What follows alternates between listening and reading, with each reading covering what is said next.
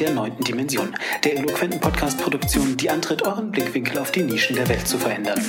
Heute rede ich mit einem alten Bekannten aus der ersten Dimension, dem Mitgründer von Apple War Pictures, einer No-Budget-Filmschmiede, die allerhand Videos auf YouTube publiziert. Wir sprechen, weil mich der Werdegang eines deutschen YouTube-Urgesteins interessiert und ich Fame, Bitches und YouTube-Money auch ein wenig über die Hintergründe erfahren wollte.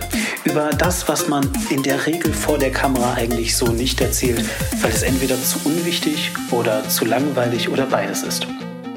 Bei mir ist heute Tens, Tens von Apple War. Herzlich willkommen. Hallo Diem, herzlich willkommen, liebe Zuhörer der Dimension.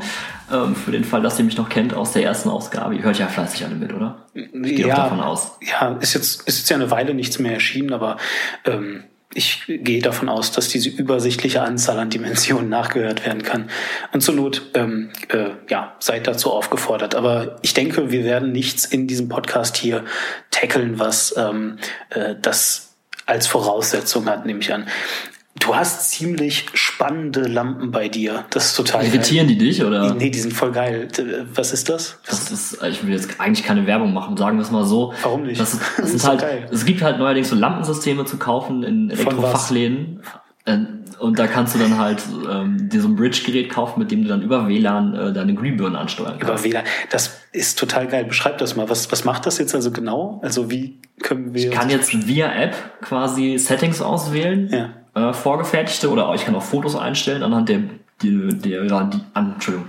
Ich kann auch Fotos einstellen, anhand derer die Bildstimmung dann ähm, bestimmt wird durch, da, durch die Software oder nachträglich bearbeiten und dann kann ich mir hier so Sachen auswählen wie Deep Sea oder einen Sonnenaufgang oder Konzentrationslicht oder Relax Licht. Das ist, das ist wirklich unendlich beeindruckend. Also ich weiß halt, dass es für die Leute, die sich das gerade anhören, unglaublich interessant, weil sie auch gar nicht sehen, was hier gerade passiert nee, im Raum. Aber beschreiben. Also, also man muss sich überlegen, äh, während du hier jetzt gerade mir erzählst, was das irgendwie für Relax-Licht ist, gehen alle deine Glühbirnen, die du in diesem Raum hast, halt irgendwie äh, auf einen anderen Modus und plötzlich ist das Licht halt ganz grell weiß äh, und dann wieder irgendwie ganz düster blau und im nächsten Moment hast es dann äh, anzüglich rot. Das ist total spannend. Also finde ich äh, wirklich ausgezeichnet.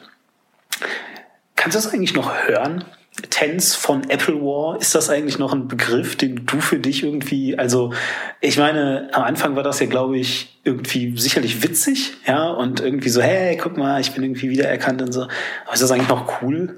Oder bist du eher nur noch Tens? Ja, also mir ist das eigentlich persönlich egal. Ich kann anhand äh, der Sache, also ich kann daran, äh, wie die Leute mich nennen, halt noch einordnen, aus welchen Zeiten sie mich noch kennen, was irgendwie ganz lustig ist. Was heißt das? Ähm, also ich heiße zum Beispiel mit meinem richtigen Namen ja Nico. Nico. Mhm. Nico, also von Nikolas. Mhm. So, und äh, Nico sagen halt alle zu mir, aus meiner Familie und auch meine früheren Freunde. Und irgendwann, als ich auf die Schule kam, war ich dann Nico. Mit Betonung auf dem I statt auf dem C. Ich weiß also, aus, den, aus der Zeitreihe, dass alle Leute, die mich Nico nennen, Leute sind, die nicht in meinen Familien- oder Stammfreundeskreis von früher gehören. In dem Sinne, weil ich mich halt einfach anders nenne. Mit Tens von Apple War und Tens ist es ähnlich. Ich kann anhand von Tens von Apple War ausmachen, dass ein Fan mich von 2004 bis äh, 2006 irgendwie kennengelernt hat auf YouTube oder 2008 oder so in dem Zeitraum. Und mittlerweile ist Tens oder der, der andere Typ mit der Brille von Apple trifft es manchmal auch. ist halt alles danach halt irgendwie. Und das finde ich eigentlich ganz lustig. Also ich rede Leuten jetzt da nicht irgendwie rein, wie sie mich zu nennen haben in dem Sinne. Und das ist Tens von Apple. Früher haben sich Leute darüber lustig gemacht, dieses von, ist das jetzt hier, macht jetzt hier einen auf äh, Adelstitel oder ist was? So, ja, ja haben, haben sich Leute tatsächlich beschwert auf Facebook mal eine Zeit lang bei mir, weil ich auch Tens von Apple bei mir auf der Facebook-Seite stehen hatte. Bist du jetzt was Besseres oder was? Nein, das, die von beschreibt die Funktion, nicht, dass ich irgendwie eine, oder beziehungsweise meine Herkunft bei, bei diesem YouTube-Kanal. Das war auch alles. Du bist nichts Besseres? Nein. Warum nicht? Ich bin doch kein, bin doch kein Adeliger. Demon. Ah, und die sind was Besseres, Adlige. Natürlich sind Adlige was Besseres. So, wie kommt das, das denn? Doch, die sind doch von Geburt an, sind das doch schon so Jedi oder Sith und dann werden die doch eingeteilt. Und von dem Hut in Hogwarts, ja? Ja, von dem Hut in Hogwarts. genau. Für, ähm, ja, genau. Hm, verstehe. für, für welchen Ring sie dann kämpfen. Oder so. So, so. Ja, das, das macht, das macht perfectly sense. Ähm, damit sind wir auch bei einem anderen Thema. Äh, bist du für irgendjemanden auch äh, Tens der Sense maked? Also beziehungsweise ähm, vielleicht sollen wir ein bisschen das erklären. Du hast ja nicht nur Apple War, sondern vermarktest dich ja mittlerweile auch selber äh, unter Tense Informs. Mm, Tense Makes Sense ist der Kanal, genau. Okay. Tense Makes Sense gibt's als Format auf dem Kanal und dazu gibt's noch Tense Informs, das ist ein anderes Format. Das ist dann ein Nachrichtending. Okay. Ist dann auch nicht. Was ist Tense Make Sense? Tense Makes Sense ist einfach äh, mein Spaßkanal für mich in dem Sinne. Also da mache ich halt äh, Mythen-Debunking mehr oder weniger. Achso, so ein bisschen, so ein bisschen Mythbusters.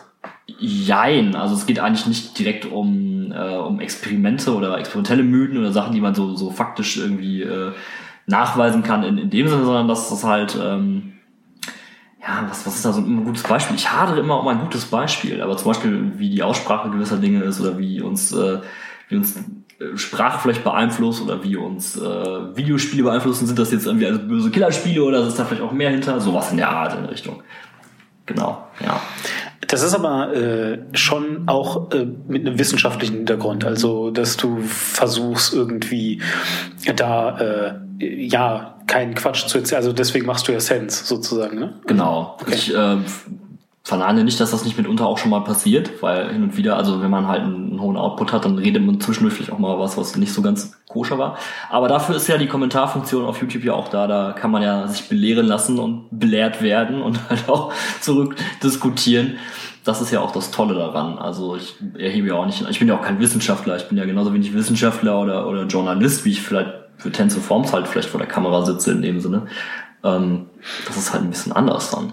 Wie reagierst du auf, äh, ich sag jetzt mal, berechtigte Kritik? Also wenn jetzt halt jemand kommt und sagt, ja, aber das ist ja Quatsch und guck mal hier. Ähm, also gibt's sowas wirklich, dass Leute auch mal äh, sinnvolle Kommentare schreiben? Ich meine, auf YouTube hast du ja äh, zwei grandiose Optionen. Du kannst Kommentare ausschalten oder anmachen und äh, kannst ja, ich weiß gar nicht, kann man da eigentlich Kommentare auch sperren? Kann man auch, klar. Aber das Du ist kannst- viel Arbeit wahrscheinlich, ne? Ähm, wenn du es manuell selber machst, ja, du kannst natürlich auch Keywords einstellen auf Echt? deiner Blacklist mittlerweile, Ah, okay. dass dann direkte Begriffe direkt ausgefiltert werden. Ja, okay.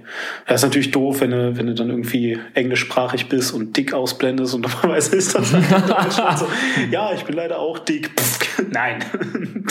Na gut, also ich weiß äh, von dem Kanal Apple War kann ich sehr erzählen, dass das Wort Bratwurst in den Kommentaren so nicht mehr vorkommt.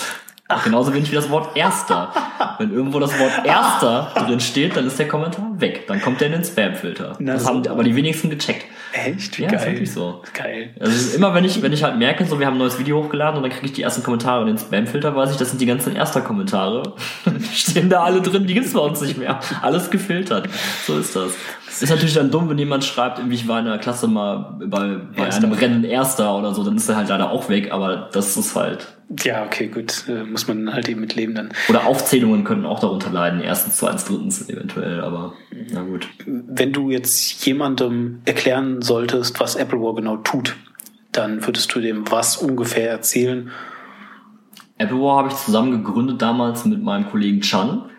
Und über die Jahre hinweg sind mehr Freunde hinzugekommen, halt, die äh, auch die Gründungsmitglieder sind in dem Sinne, aber halt so, das zerfasert sich ja dann nach hinten irgendwann. Ne? Also wir haben dann irgendwie für uns gedacht, wir machen lustige kleine Kurzfilmchen und stellen die ins Internet, weil wir äh, nichts Besseres zu tun hatten, im eigentlichen Sinne.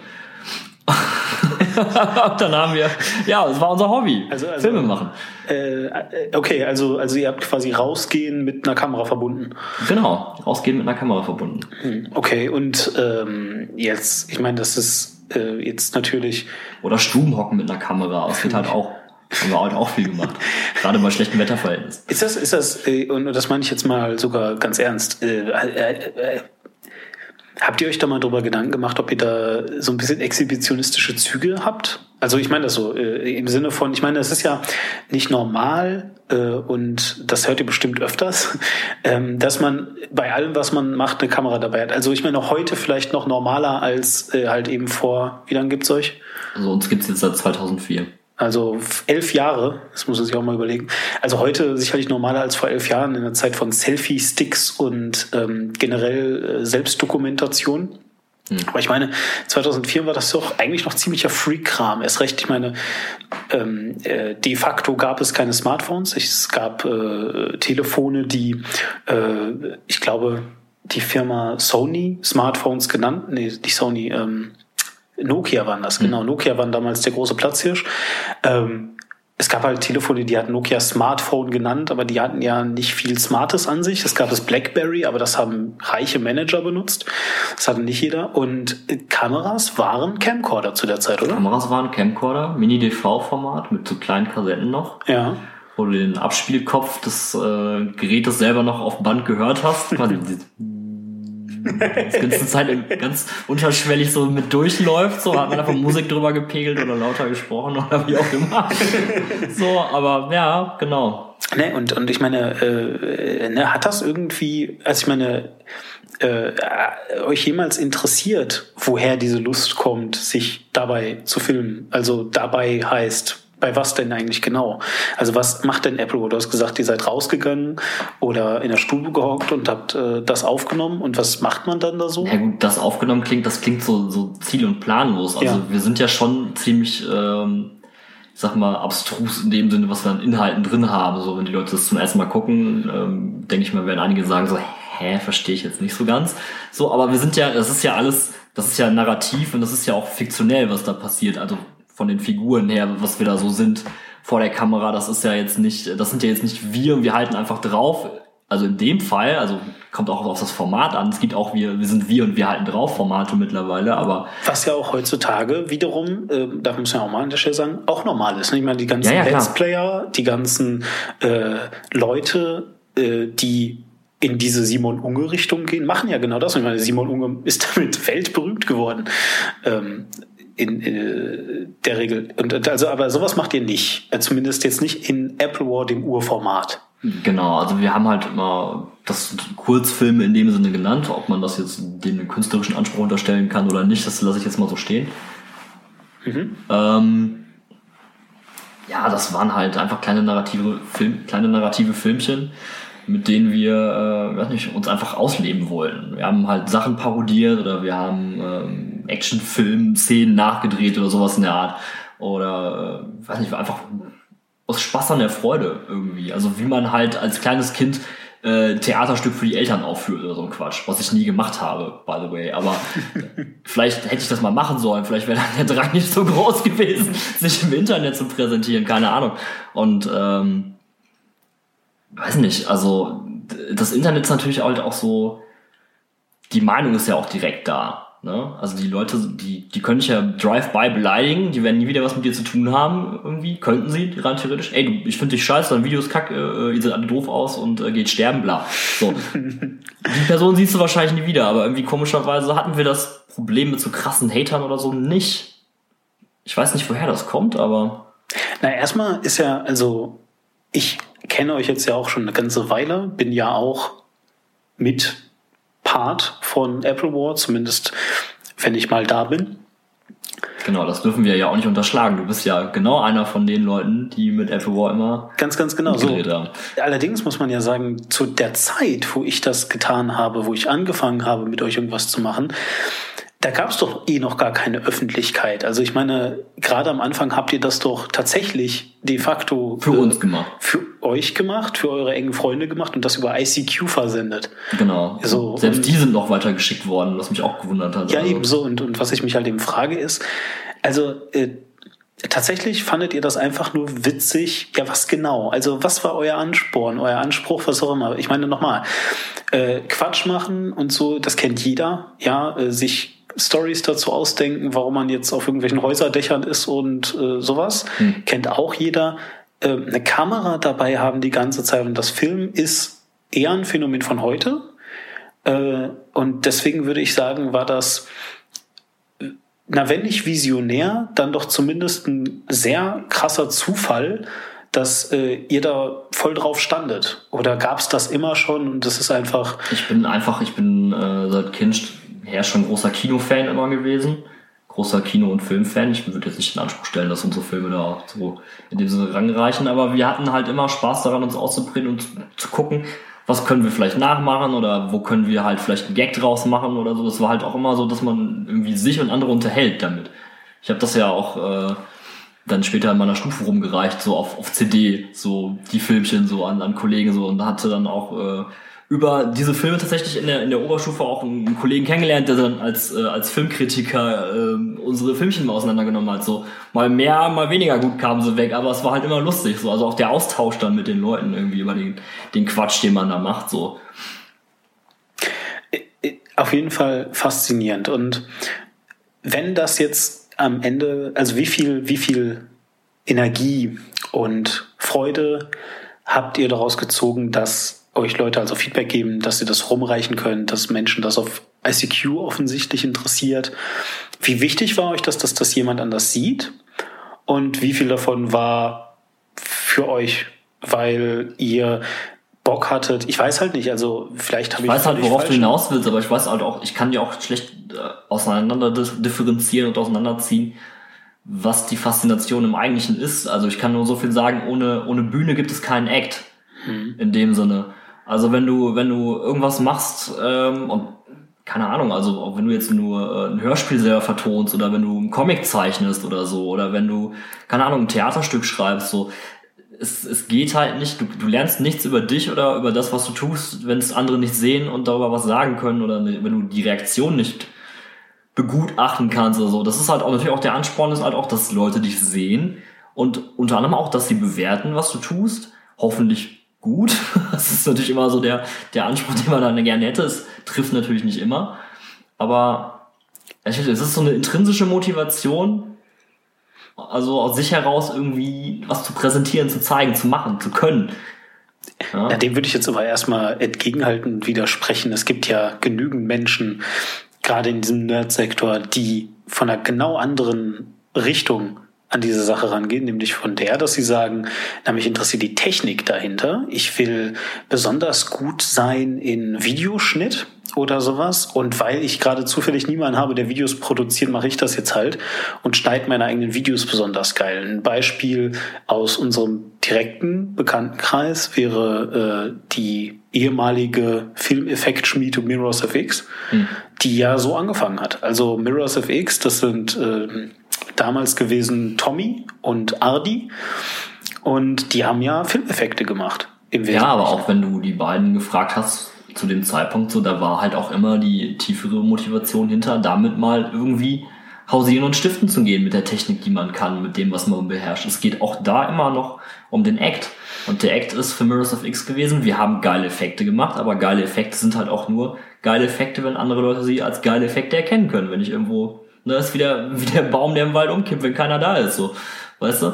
Also auch da ist die Motivation immer anderer Anspruch in dem Fall. Also für, für sie war der Anspruch, wir wollen geile Technik machen, wir wollen geile Effekte machen. Wir hatten, Chan und ich, wir waren von der, von der Regel, wir wollen einfach was präsentieren, Leute zum Lachen bringen, irgendwie uns selber unterhalten. So, das war halt immer so die Sache. Ich habe damals gehört, als ihr, also als ich euch dann kennengelernt habe, habt ihr oft davon gesprochen, dass ihr Regisseure seid hm. oder werden wollt. Eins mhm. von beidem. Ähm, wie wichtig war das? Wie, also, weil das ist ja auch wieder dieser technische, dieser sehr ambitionierte auf der einen Seite, aber eben vor allem dieser sehr geplante Gegensatz. Weißt du, also ich meine, Regisseur ist halt, hat halt eben jetzt nicht zwingend etwas damit zu tun, dass das jetzt jemand sieht, sondern halt eben auch eher etwas damit, einer Profession zu genügen und halt solche Dinge.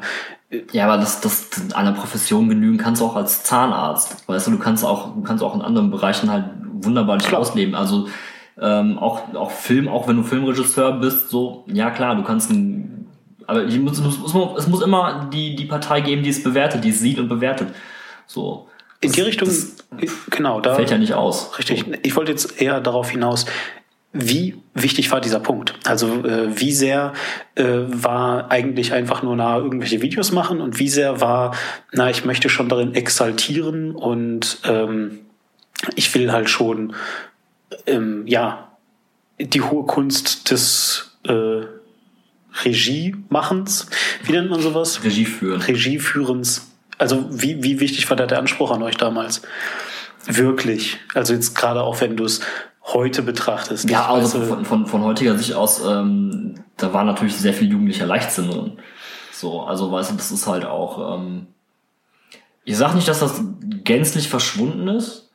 Der, der nette kleine Strohhalm ist, äh, ist beim Regieführen natürlich immer, dass du, ähm, du kannst natürlich ein staatlich geprüfter Regisseur sein. So ist halt alles super, aber Regisseur ist keine geschützte Berufsbezeichnung, rein theoretisch. Ja, okay. rein theoretisch, ja, wenn das du, ist wie mit dem du, Institut und dem Designer. Ja, jeder ist Designer. So nach dem Motto, weißt du, also sage ich jetzt mal Augenzwinkern. Ich weiß natürlich, was du meinst. So, nee, also ich habe ich hab dann ähm, tatsächlich ein Kurzfilmprojekt auch gedreht für, für eine Bewerbung an der Filmuniversität. Mhm. Bin aber auch nicht genommen worden, aber fühlte mich auch viel zu sehr entmutigt und vielleicht auch nicht reif genug, um diesen Schritt zu gehen und hätte dann auch irgendwie nach München ziehen müssen und dann irgendwie gerade als 18-Jähriger irgendwie ohne Job und keine Ahnung, gerade gerade frisch mit dem Abi fertig, da, da war ich, ich fühlte mich überfordert mit so einem Anspruch und äh, wollte das halt einfach nicht zu dem Zeitpunkt. So und habe ich dann halt, also ich habe hab das halt abgegeben und keine Ahnung, irgendwie Zähne zusammengebissen, aber eigentlich wollte ich es dann irgendwie dann doch nicht, weil das mir dann zu umständlich war.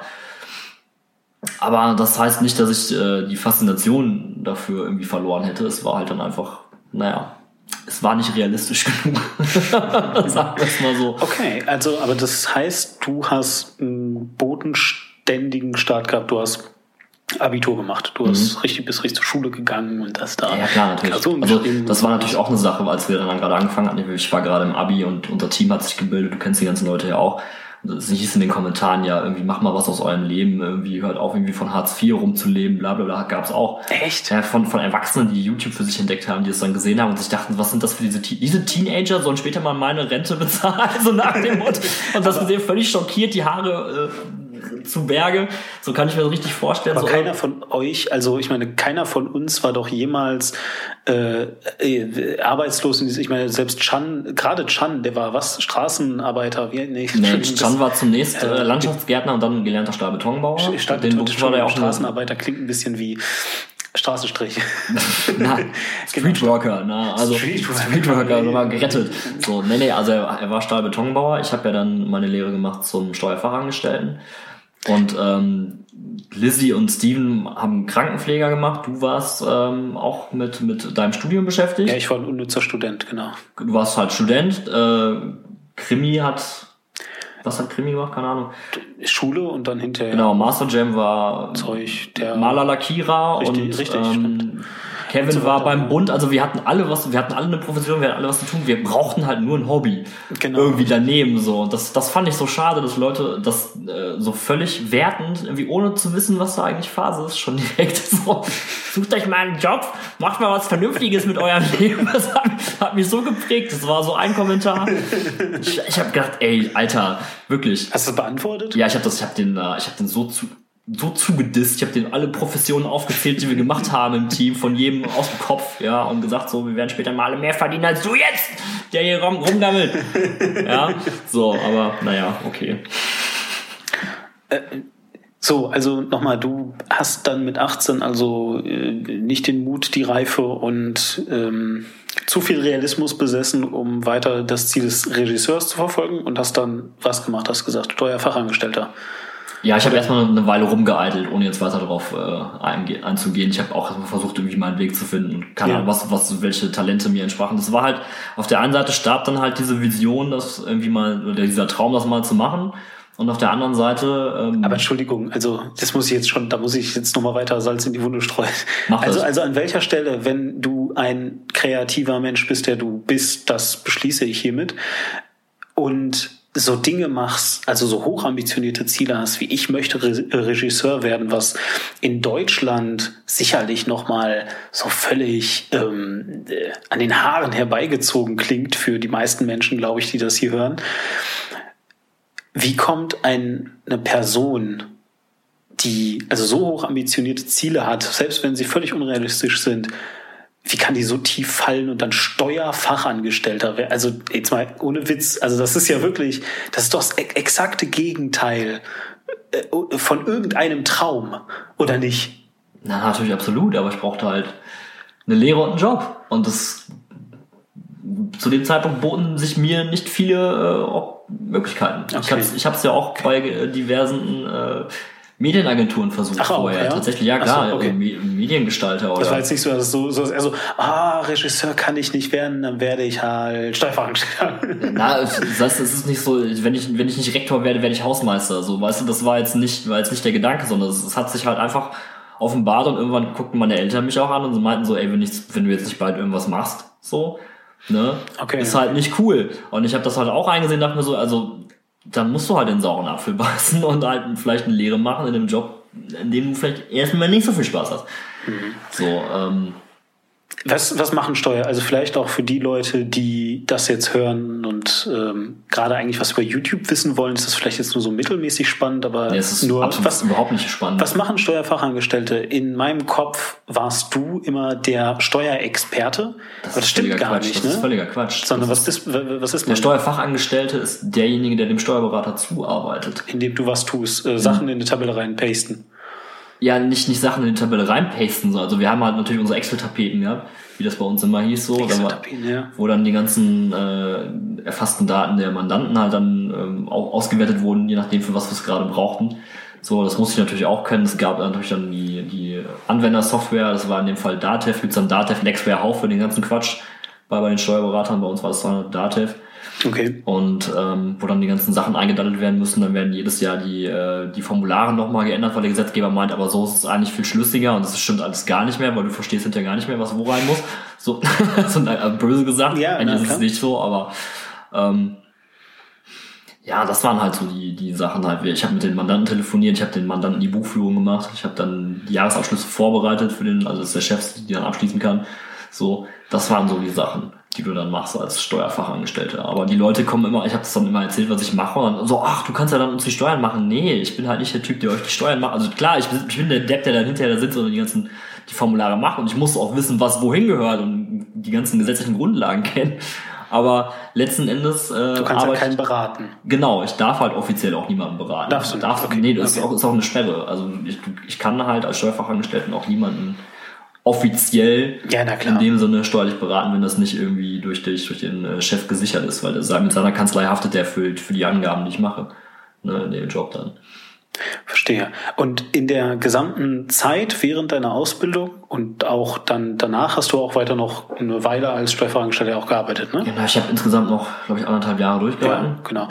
Aber während dieser gesamten Zeit hast du auch für Apple War, äh, also bist du dem Hobby Apple War auch nachgegangen. Ja, klar. So, du würdest also eben den ganzen Tag grau und dann bist du nachmittags wieder bunt geworden, wenn du dich dann mit Leuten getroffen hast und Quatsch gemacht hast. Also, also so, So in dem Sinne könnte man es nennen. ne? Ja, ja. Und äh, da hat sich Wobei ich meinen Job jetzt auch nicht schlecht reden will. Also ich habe Nein, keine Frage. Nein, nee, darum, darum ging es ja gar nicht jetzt, sondern äh, mir, mir, äh, mir ging es halt einfach darum,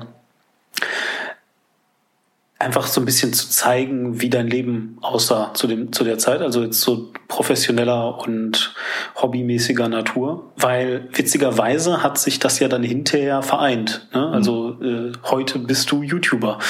Äh, beruflich nennt man das so professionell, glaube ich zumindest so. Ne? Und was mich halt eben einfach wirklich interessiert ist, so in, in welchem Umfang fand das dann also zu dem Zeitpunkt statt? Habt ihr dann, also beschränkte sich das dann aufgrund eurer beider Arbeitszeiten einfach immer aufs Wochenende oder war das dann auch mal nach der Arbeit oder? Ja, also es war meistens Freitag, Samstag, Sonntag war so die, die Phase, wo dann richtig durchgelegt äh, haben mit, mit Filmen und so. Und davor haben wir dann halt Sachen vorbereitet oder haben auch schon mal Szenen, irgendwie, er kam mal zu mir oder ich bin dann zu Chan gefahren und haben dann Sachen gedreht. So. Was war die Idee? Also jetzt mal ganz, wenn man, äh, wenn du jetzt wirklich sagen müsstest, so, so das wäre das Konzept von Apple War, du hast unendlich Zeit und unendlich Ressourcen, dann äh, ist das die Idee hinter Apple War.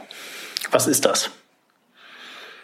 Die Idee hinter Apple Ja, War. naja, also, also, als- also das Ziel, so was, was ist das Produkt, was du gerne produzierst oder, oder was ihr euch zumindest vorgenommen habt zu produzieren zu, zu diesem Zeitpunkt? Du hast jetzt die ganze Zeit gesagt, ja, war Fun und Spaß und so weiter, okay, äh, fair enough, aber was genau definiert denn für euch Fun und Spaß? Also es war ja damals nicht Tense Informs und Tense Make Sense, sondern es war ja Quatsch.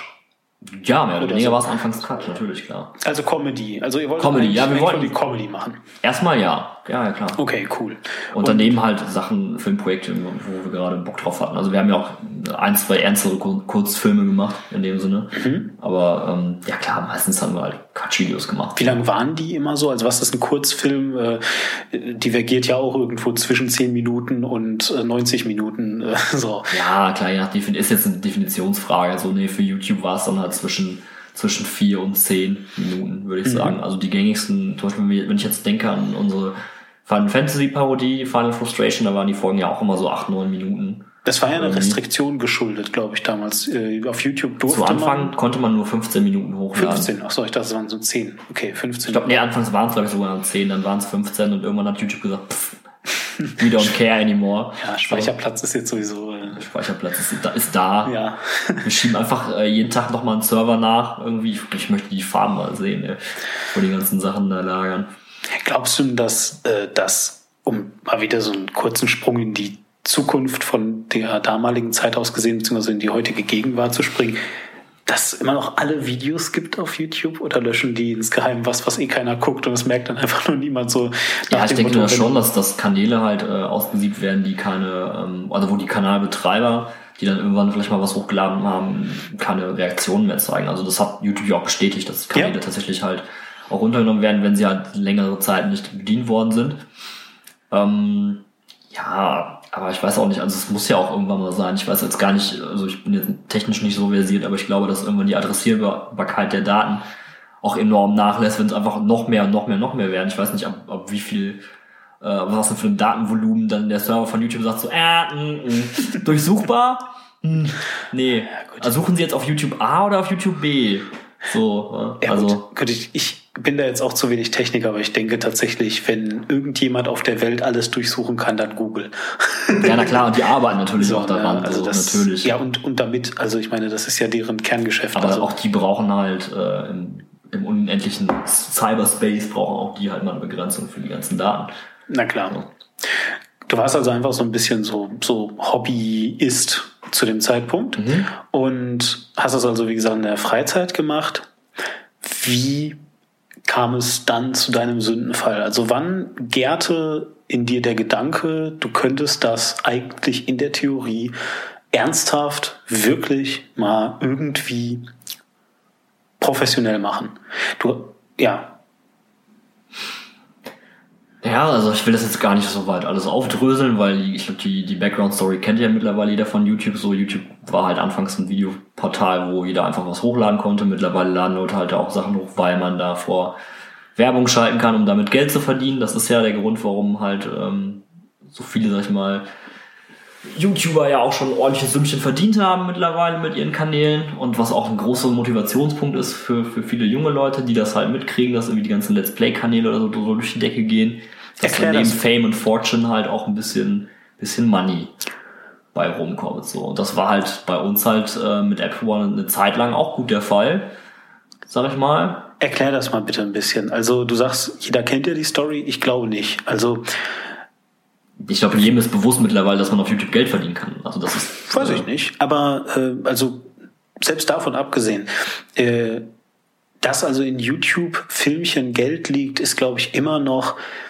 äh, wenn bekannt, dann doch immer noch irgendwie merkwürdig. Also ähm, vielleicht müssen wir es eben aufdrüsseln. YouTube wurde gekauft irgendwann von Google mhm. und Googles Kerngeschäft ist nicht, wie ich es gerade fälschlicherweise gesagt habe, suchen, sondern halt Werbung. Nicht? Das ist halt, womit Google halt seine Asche macht und demnach äh, gibt es halt eben da auch auf YouTube diese Möglichkeiten. Das ist ja AdSense. Ich bin mir jetzt nicht sicher, ob AdSense eine generelle Google-Angelegenheit ist oder nur eine YouTube-Angelegenheit. Aber ich glaube, nee, eine generelle Google-Angelegenheit. AdSense, du kannst genau. auch deine Blogs für AdSense. Richtig, so. genau so. Und, und, und, und AdSense macht im Kern ja sowas wie, äh, deine Inhalte werden gescannt und dann versucht ein Computer herauszufinden, was da vielleicht zu passt. Und wenn da halt nichts zu passt, dann kriegst du halt irgendwas davor geklatscht.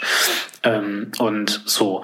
Und dann gibt's also Leute, die halt eben für die Werbezeit Geld investiert haben. Mhm. So einfach, um jetzt mal so ein bisschen die Entwicklung auch aufzudröseln, weil am Anfang, also ich meine heute, wenn wir heute von Google oder YouTube Werbung sprechen, dann ist das diese du kannst die nach drei Sekunden skippen, manchmal und dann auch wieder nicht. Und tatsächlich gibt's ja heute auch Werbung, die in den Videos aufploppt, mittendrin. Mhm. So, wenn sie lang genug sind, ja. Richtig, wenn sie lang genug sind äh, und so fort. Und aber dann auch wieder nicht immer, das ist ja auch total spannend. Also du hast ja Videos, gerade wenn irgendjemand wieder den die dritte Folge von Saber Rider hochgeladen hat oder sowas, dann siehst du ja unten in diesem Videobar immer so gelbe Stellen, wo Werbung sein könnte, aber die ist da halt nicht immer. So, ja, ja. kommt halt drauf an, wann du als Zuschauer das letzte Mal Werbung zu Gesicht bekommen hast durch YouTube. Ne, und so weiter. So, aber das war ja nicht immer so. Also mhm. Werbung am Anfang, wie sah die aus, äh, die YouTube zur Verfügung gestellt hat? Was war das? Weißt du das noch? Ja, also es waren halt. Ich erinnere mich noch an Banner äh, oben rechts über den äh, über den YouTube Such äh, Suchanzeigen halt genau. rechts da waren Banner ja und dann waren halt direkt immer diese gelben ich glaube das waren so kleine gelbe Overlay Fenster die immer so hoch gingen unten in den genau. Videos genau. das genau. waren dann die die Overlay Anzeigen wo dann plötzlich die YouTube Werbung drin stand und natürlich die die ähm, das Vorvideo vor dem ähm, vor dem das ist neu gewesen das kam doch erst irgendwann 2000 und 10 oder sowas. Ich weiß ehrlich gesagt auch nicht mehr. Ich glaube, das gibt es aber auch schon eine Weile. Ja, eine Weile jetzt schon, aber trotzdem. Und so fort. So, okay, aber ähm, so, und, und äh, was hat das dann jetzt mit euren Einnahmen oder mit Einnahmen auf YouTube generell zu tun? Die, das Geld, was da reinkommt, das gehört dann euch. das ist ja nicht so, sondern, also, also, inwiefern wird man von Google dafür bezahlt, dass Werbung da vor den Videos ist? Und, und ich meine, wäre das dann nicht total spannend, ähm, sowas zu machen wie du rippst dir die neue CD von Ascher oder so, lädst die hoch und dann wirst du reich?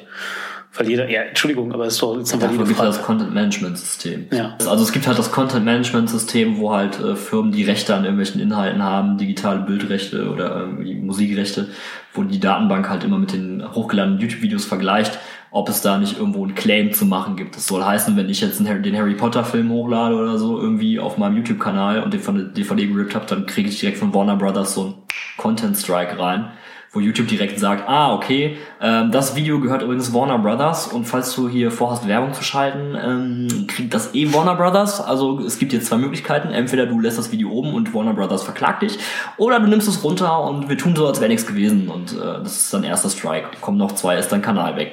So nach dem Motto. Also jetzt mal schnell zusammengefasst, wie das in etwa funktioniert. Aber ich glaube, das ist schon sehr interessant, weil, also ich, ich meine, ich, da ich jetzt irgendwie auch mit da dran war, äh, erinnere mich auch noch an äh, irgendwelche wilden Geschichten von, von äh, Strike Wars und so weiter, mhm. wo dann irgendwie, also das ist dann jetzt schon wieder noch weiter in der Zukunft. Äh, wir springen gerade ein bisschen, kehren aber auch gleich wieder zurück, aber das äh, war ja durchaus eine valide Sache, wo Leute sich dann gegenseitig Content gestrackt haben, der ihnen nicht wirklich gehörte oder wo dann irgendwie ein Schnipsel aus einem anderen Video verwendet wurde und weil äh, da dann sowas kam, wie. Ja, der, der sogenannte Partner-Strike. Ja, ja, das genau, war halt, ja, das, das war so die Atombombe unter, das war das, das war das nukleare Wettrüsten des YouTube-Zeitalters. Genau, da haben sich genau. Kanäle untereinander, wenn sie sich nicht ganz grün waren, schon mal einen Strike reingehauen, irgendwie.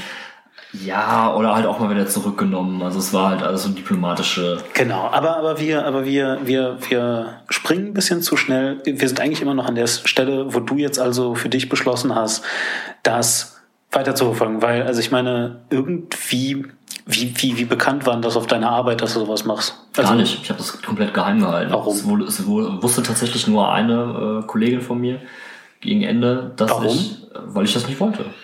Weil ich nicht wollte, dass ähm, auf meiner Arbeit mein Hobby zum Gespräch wird. Und andersrum habe ich in meinem Hobby auch nicht über meine Arbeit gesprochen. Also ähm, da war einfach für mich eine, eine 100% Trennung zwischen, zwischen diesen beiden äh, Lebenswelten, die Arbeitswelt und meine, meinem privaten Hobby, was ich da mache. Ich habe Leute über andere Sachen erzählt. Ich habe ich hab, es ist nicht so, dass ich mich komplett verschlossen habe auf der Arbeit mit Leuten nie über irgendwas geredet habe, was ich privat so mache.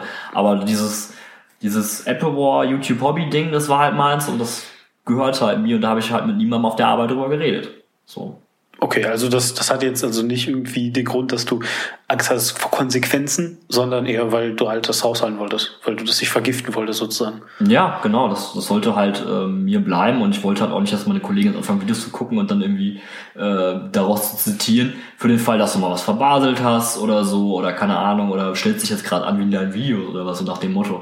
Ja, das Okay, ist halt auch, okay, okay, also ähm, muss ich halt nicht haben. So und äh, pff, Ja, kann man so oder so handeln. Man kann, kann man einfach drüber stehen und sagen, ist halt auch egal. Gibt halt Leute, die können das, aber ich wollte das halt nicht. Ich wollte es nicht provozieren. So in dem Sinne für mich. So, ich wollte einfach meine Ruhe haben da und dann ist halt okay. Ich mache dann meinen Job und ich mache hier mein Hobby und dann ist alles, alles tutti. Wann ist das also eins geworden oder wann kam der Gedanke auf, dass das eins werden kann? Ja, der Gedanke kam halt auf ähm, nach unserem ersten Netzwerkwechsel. Also weil, ähm, also wir jetzt auch wieder ein bisschen vorgesprungen, ne? Ja, dann erzähl doch mal erstmal vielleicht, okay, also soweit ich weiß, ist ja Chan hat diesen Sprung des Glaubens ja wirklich gewagt. Er ist ja einfach irgendwann, hat er gekündigt und ist dann halt YouTube Professional geworden. Das war ja noch bevor du das wurdest, soweit ich weiß. Sogar noch, und einfach um das jetzt ein bisschen zeitlich anzuhören, sogar noch bevor du deine Ausbildung beendet hast, glaube ich, ne? Genau. Und so, der hat das gemacht. Was hast du da gedacht? Also, ich meine, fandst du das cool? Oder hast du dir gedacht, Nein, ich fand das mega cool. So, aber wir wussten halt alle nicht, ähm, ob das was werden kann.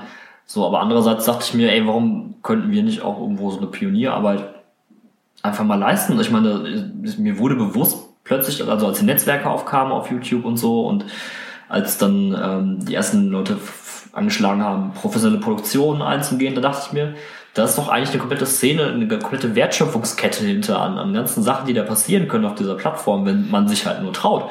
So, und ähm, in meiner Familie war jetzt niemand selbstständig bisher in dem Sinne, also ähm, in einem selbstständigen Job.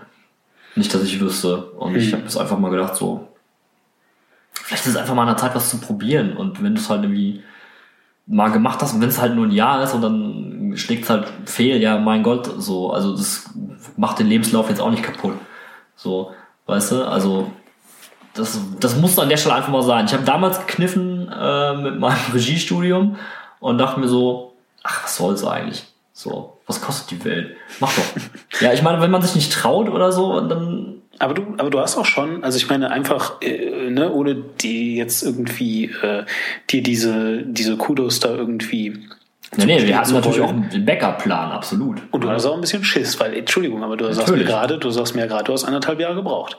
Ja, ja, klar. Also, also es Das war schon also- eine reifliche Überlegung. Natürlich, das war eine reifliche Überlegung. Aber da zu dem Zeitpunkt stecke ich ja noch in der Ausbildung. Ich wollte jetzt auch nicht meine Ausbildung abbrechen. Ja klar. Und dann, ähm, keine Ahnung, und dann you go fuck yourself, Chef, bam, ja, und dann die Tür zu knallen und keine Ahnung, dann, ich bin jetzt YouTuber und ein halbes Jahr später ist, ist die Chose gelaufen und ich habe keine feste Ausbildung. Wäre auch blöd gewesen.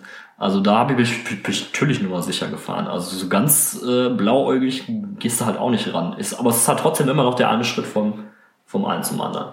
So, wo du dann trotzdem noch Mut für haben musst. So. Netzwerke sind ja, wenn ich das richtig irgendwie im Überblick habe, ich habe das auch erst sehr viel später gelernt, irgendwie aus Amerika gekommen, natürlich, so wie irgendwie alles. Und waren ja. Kapitalismus. Oder wie du es mir mal schön erklärt hast, da sind Firmen, die gehen auf YouTube und die denken sich, es kann doch nicht sein, dass diese ganzen kleinen Scheißer so viel Geld verdienen und davon nichts abgeben.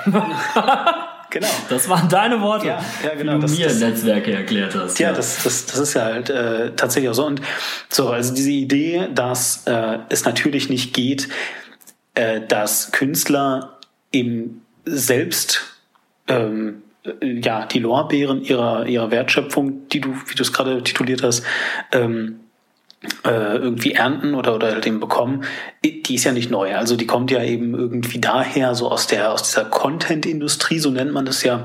Und gemeint ist damit halt eben so äh, Bertelsmann Music Group, also BMG oder halt eben irgendwelche anderen Label, die sogenannten, die Studios, ja Labels, richtig, richtig, die halt eben damals ja eine Gatekeeper-Funktion hatten, die nötig war. Also ich meine, weil früher war halt Sachen veröffentlichen, du hast das jetzt gerade auf einem sehr kleinen, ähm, in einem sehr kleinen Rahmen schon erklärt, äh, auf dem Schulhof oder so, aber das war halt eben mit Kosten verbunden. Es gab Datenträger und diese Datenträger mussten damals gepresst werden oder halt gebrannt oder wie auch immer du es halt nennst. Also sprich, die mussten zur Verfügung stehen und die haben halt Geld gekostet, wenn auch nicht so wie wir äh, 20 Euro für 20 CDs in bei Aldi bezahlt haben, sondern halt dann nur irgendwie 5 Cent pro CD oder sowas.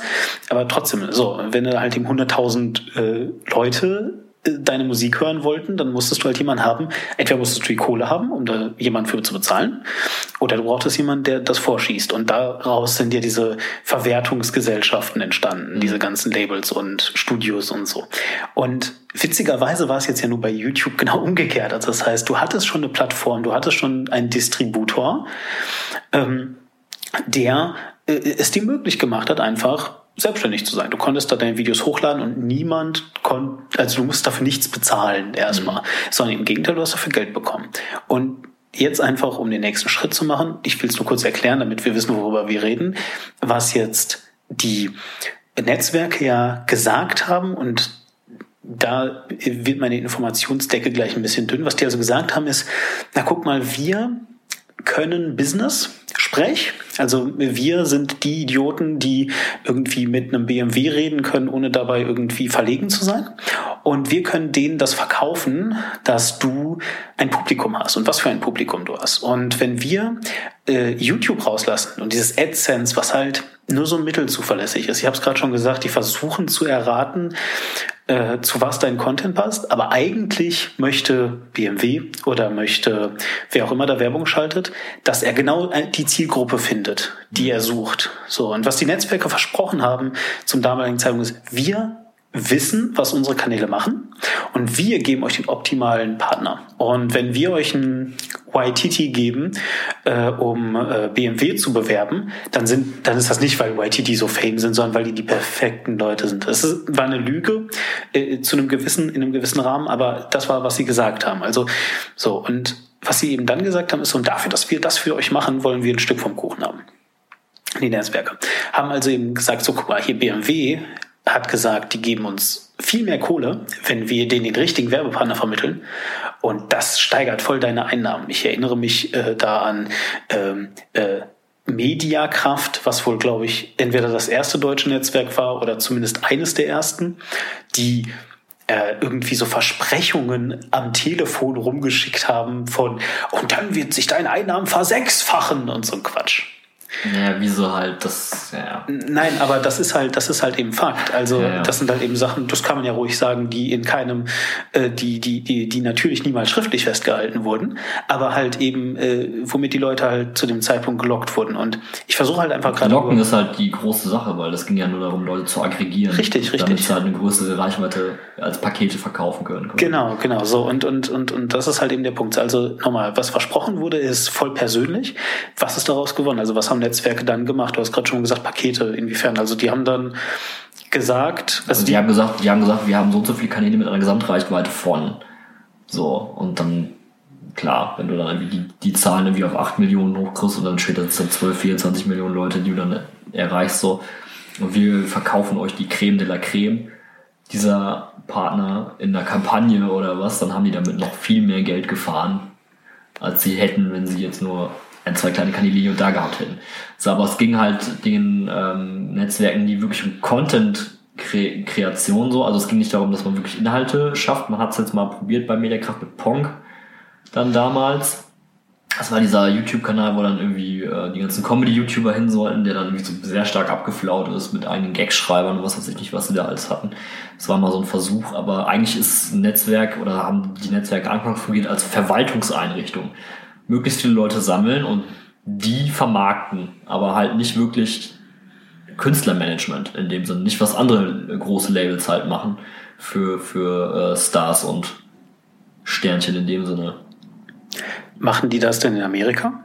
Also machen die originalen Netzwerke das oder also ist das, das, ist das ein deutsches Problem, dass sie wenig für die YouTuber getan haben oder äh, ich will nicht sagen, alle dass, Netzwerke ich will nicht sagen, dass sie dass sie gar nichts gemacht hätten. Also okay. es gab hier und da natürlich die Ansätze, aber äh, je nachdem halt bei welchem Netzwerk unter du Vertrag warst, so dann natürlich äh, für die Creme de la Creme halt ein bisschen mehr als für ich sag mal die armen Bauern, die einfach mit dem Netzwerk gelandet sind, weil Versprechen von äh, sechs anhalten mal so viel. Aber es gab auch für die, für die wenigsten Kanäle auch großartige Nachteile aus dem System, weil ähm, auch für, für kleinere Kanäle die, die ähm, AdSense-Kosten oder die AdSense-Einnahmen auch überschaubar sind.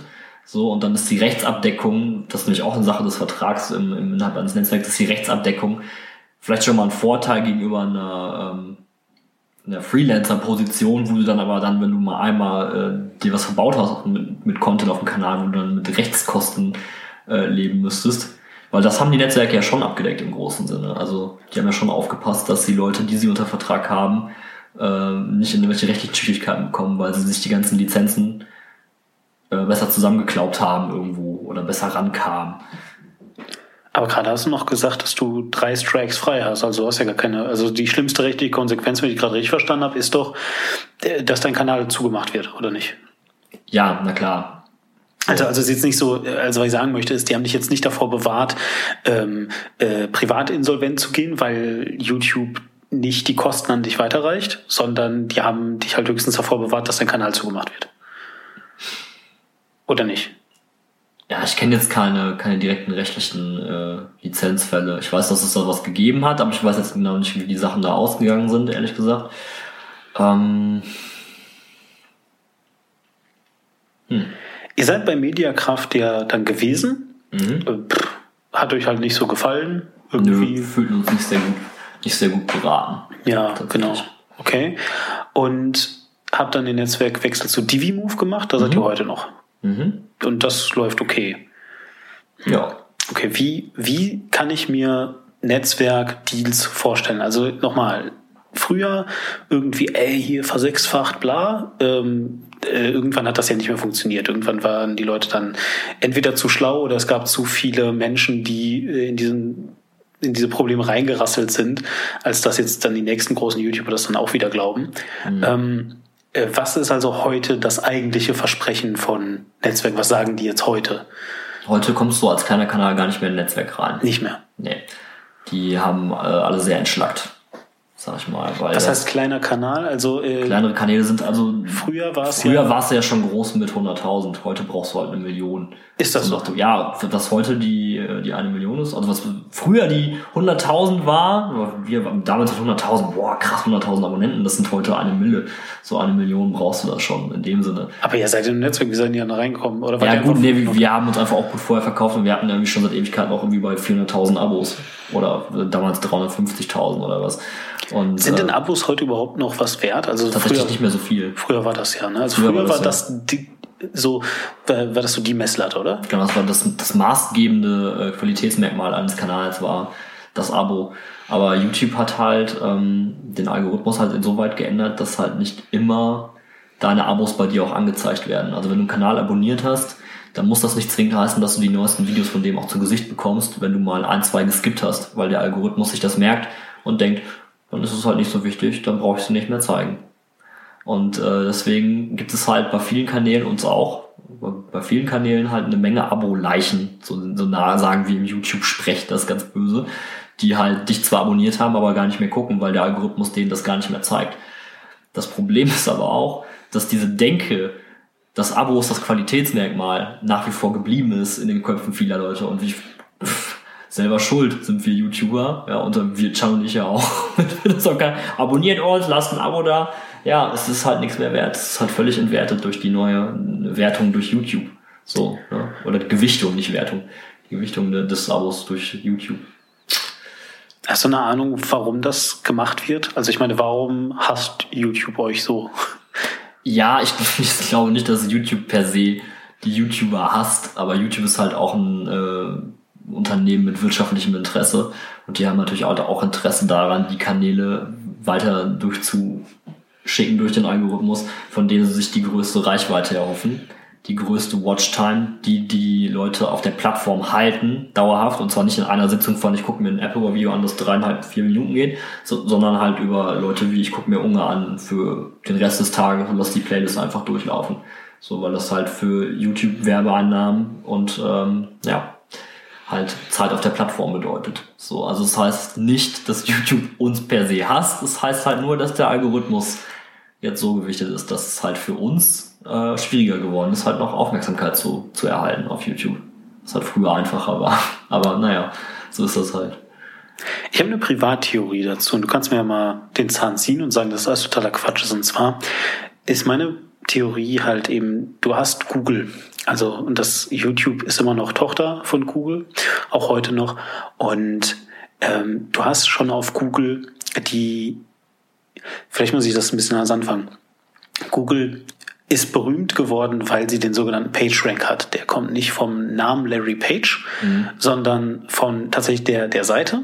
Und ganz, ganz, ganz, ganz, ganz früher äh, so der erste PageRank basierte darauf, dass er geguckt hat, ähm, äh, wie oft eine Seite cross-referenziert ist. Das heißt, äh, erstmal wurde der Index des Internets geladen. Das dann, Votum für Seite A durch Seite B. Genau, so, ne? Und dann, und dann wurde halt eben einfach geguckt, so auf applewar.de sage ich jetzt einfach mal, ähm, äh, wohin linkt applewar.de und wie viele Seiten linken eigentlich auf applewar.de. Und wenn dann jemand äh, Apfelkrieg bei Google eingegeben hat und äh, auf applewar steht vermehrt Apfelkrieg drauf, so, und äh, noch dazu äh, linken 60 Millionen Leute alle auf applewar.de, dann könnte es gut sein, dass das vielleicht das ist, wonach du gerade suchst. Und das war halt das Revolutionäre, dass es halt eben nicht mehr ähm, einfach nur eine Ansammlung von Buzzwords war, ne, weil so die ersten Suchmaschinen haben halt geguckt, welche Seite am meisten Apfelkrieg da stehen hatte und dann hast du halt mhm. eben 60 Millionen mal unsichtbar Apfelkrieg auf deiner Seite draufgeschrieben und dann war das halt, dann konntest du halt otto.de schön äh, ausballern. So. Und dieser Algorithmus, das ist ja das, worüber wir reden, äh, der wird sicherlich für YouTube anders aussehen, aber das ist ja wirklich so das kernigste Kernelement, was Google zu bieten hat, äh, heute noch. Ne? Natürlich wie dieser Algorithmus eben aussieht, das ist ja der Witz, weiß halt kein Mensch. Aber es gab halt immer wieder, ähm, es gab ja immer wieder äh, äh, Versuche, das äh, zu also ja, versucht, das herauszufinden. Und manchmal hat es ja auch so funktioniert. Und das ist ja das, wie diese äh, SEOs entstanden sind, diese mhm. Search, Search Engine. Engine. Optimizer oder Optimization oh, oder wie auch immer. Ja, genau. Und eben Leute, die behaupten, so halb esoterisch äh, zu wissen, wie dieser Algorithmus also Halb esoterisch ja, ist eigentlich sehr schön. Ja, das ist aber doch wahr, weißt du, die kommen dann halt eben an und ich meine, teilweise sind das halt Wahrheiten, aber du weißt halt nicht, ob die Wahrheit, die gestern noch Wahrheit war, heute immer noch Wahrheit ist, weil dieser Algorithmus halt eben immer ähm, äh, umgeschrieben wird. Und deswegen war meine Frage gerade so provokant, warum hasst Google euch, ne? Oder YouTube in dem mhm. Sinne. Und meine Privattheorie ist, dass YouTube genau das hatte. Weißt du, du hast halt eben dann gesehen, ich kann damit Kohle machen. Genauso hast du eben gesehen, ich kann mit einer Website Kohle machen auf Google. Ne, mhm. Wenn ich da Werbung drauf schalte und Google linkt immer auf mich, weil ich 16.000 Mal Apfelkrieg äh, äh, unsichtbar darauf geschrieben habe. Ähm, so, und Sorry. ich denke einfach, dass äh, YouTube das auf den Sack ging, dass Leute versucht haben, ihren Algorithmus so zu manipulieren, dass irgendwie was gepusht werden kann. Ja, ich glaube, Netzwerke im großen Stil ja gemacht richtig, haben. Richtig, richtig. Ne? Deswegen haben sie es ja auch abgeschafft. Eben, das exakt. Ja das ist, das ist doch wirklich, ich meine, also, also Netzwerke äh, haben genau das betrieben. Die haben mal gesagt, das Votum für Kanal A durch Kanal B. Also wenn wir zwei Titi groß machen wollen, dann nehmen wir die ganzen anderen Kanäle, die, die wir haben. Ne? Wir haben Waititi und wir haben 1099 andere Kanäle. Und wenn die alle Waititi einen Daumen rauf geben, dann muss das ja was bedeuten, dass Waititi echt ein klasse Kanal ist. So nach dem Motto hat es halt funktioniert. So. Und das haben das, die auch wirklich. Das haben die halt auch, das haben die ähm, professionalisiert durchgezogen. Also da gab es ein ganzes äh, Klicksystem für. Da gab es keine Menschen, die dann da. Nee, da, da, also du hast ja ähm, das Passwort für deinen Kanal ja abgegeben mit deinem Vertrag Echt? anfangs. Ja, ja, klar. Ist es heute noch so? Heute, weil, heute ist es nicht mehr so. Also ja. guck, da guckt dir keiner mehr drauf. Aber das war eine Zeit lang so, weil es halt funktioniert hat. Dann warst du halt in diesem automatisierten System drin und dann haben, ich weiß nicht, ob das jetzt da Leute, ob sie da Leute abgestellt haben, die dann 6000 Kanäle immer durchgeklickt haben oder was. Aber das wurde das gemacht. Da wurden dann, da haben andere Kanäle waren die Klickviecher, ganz böse gesagt, das Klickvieh für die äh, restlichen großen Kanäle, die Top 30 oder so. Oder Top 20. Ich glaube, wir waren Top 30 in der Top 30, aber Top 10 haben wir wahrscheinlich nur die, die Klicks abgesahnt. Hin und wieder haben wir auch mal. Was hat euch also dann überhaupt noch dazu bewogen, überhaupt jemals wieder zu einem Netzwerk zu gehen. Hat, hat DiviMove euch da ähm, überzeugt tatsächlich? Äh, habt ihr Angst gehabt, dass es ohne nicht geht? Oder ähm, äh, habt ihr angenommen, dass äh, Mediakraft die in, äh, ne, in Anführungszeichen äh, einzigen sind, die ähm, euch nicht gefallen? Also, also war das, war das irgendwie, hatte das jetzt nichts damit zu tun, dass Mediakraft ein Netzwerk war, sondern einfach, dass Mediakraft nicht zu euch gepasst hat und ihr wollt halt gucken, wer sonst durchpasst? Oder woher kam da so die Entscheidung, wie?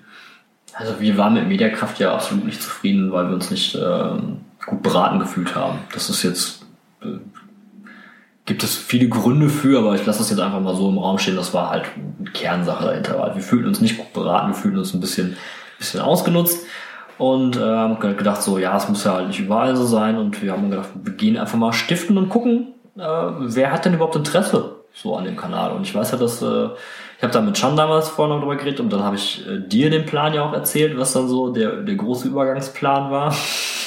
Das war eine ziemlich witzige Zeit. Das war eine ziemlich witzige Zeit. Ich weiß nicht, sollen wir das jetzt hier erzählen? Das können wir machen, warum nicht? Meinst du? Ja, erzähl, wenn dir das egal ist, ja rein.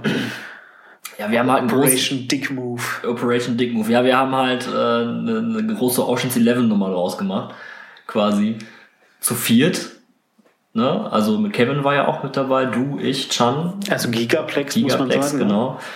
Ähm, ich habe das ja euch anfangs erzählt, was wir halt vorhaben zu erreichen. Und zwar ging es ja darum, dass wir eine Festanstellung wollten bei dem Netzwerk für eine Übergangszeit, wo wir uns dann verselbstständigen können, dass wir anfangs halt noch ein bisschen so safe sind. Ne? Mhm. Und vor allem halt auch, weil du nach zwei Jahren immer noch besser argumentieren kannst in der Medienbranche. So, ich habe jetzt zwei Jahre da und da gearbeitet, als wenn du dann irgendwie nach einem halben Jahr freelanced und das dann hinterher heißt, so, er hat nicht gepasst, dann bist halt, hast halt versagt in dem Sinne. Kann früher oder später auch so noch passieren, weiß man ja vorher nie, aber wir wollten da halt erstmal so ein bisschen den Lebenslauf glätten auch. So, ne, ich mit meinem gerade fertig gemachten äh, mit meiner Ausbildung, Chanda, der also Ewigkeiten keinen Bock mehr, da auf dem Bau zu stehen. Wir mhm. wollten jetzt einfach umsatteln. Und dann haben wir gedacht, wir fragen bei DiviMove mal, ob das nicht möglich ist, uns auf Festeinstellung zu engagieren. Und hatten dadurch großartige Hilfe von dir. Ich weiß noch, du, du warst zugeschaltet auf einem Laptop richtig. von London aus. So richtig professionell. Und äh, Kevin war ja auch noch mit dabei und dann haben wir den halt äh, erzählt, was so unsere Pläne sind und äh, ja, und es hat halt funktioniert. So, ja. das stimmt. Was keiner wusste zu dem Zeitpunkt, ich war aus London zugeschaltet, weil ich tatsächlich einfach in London war. Das, ich war halt einfach beruflich da. Und ähm, äh, was ich niemandem erzählt habe, oder ich weiß nicht, ob ich dir erzähle, ich glaube schon, war, äh, dass ich tatsächlich es gebracht habe, weil ich Bock drauf hatte, dass ich, ich hatte mir extra ein Hemd angezogen und einen Sakko, um möglichst professionell zu wirken und so. Und es war einfach. Wenn du schon so ein Mann auf dem Screen bist. Es war immer schon mein Traum, der, äh, der Mann im Laptop zu sein. das war auch sehr, sehr geil, weil ich war ja über die Webcam halt eben verbunden und habe dann mit de, den Leuten von äh, äh, der, dem anderen Vertragspartner, dem Verhandlungspartner sozusagen gesprochen. Und die haben dann immer so ganz ernst zu mir rüber geguckt, wenn ich was gesagt habe. Das war ganz witzig. Was ich keinem erzählt habe, ist, dass ich untenrum nackt war. ich wollte das so machen wie diese Muppets, weißt du? Also ich hatte wohl Shorts an, aber das war es halt auch. Ich hätte also nicht aufstehen können.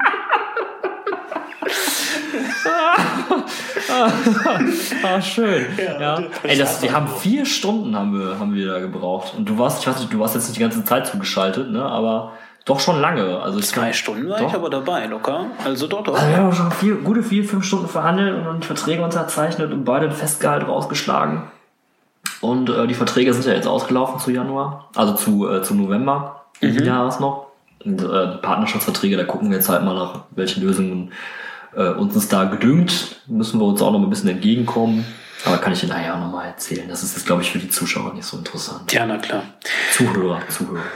Ach, Zuschauer ist super. Zuschauer. Leser, die Leser. Liebe Leser.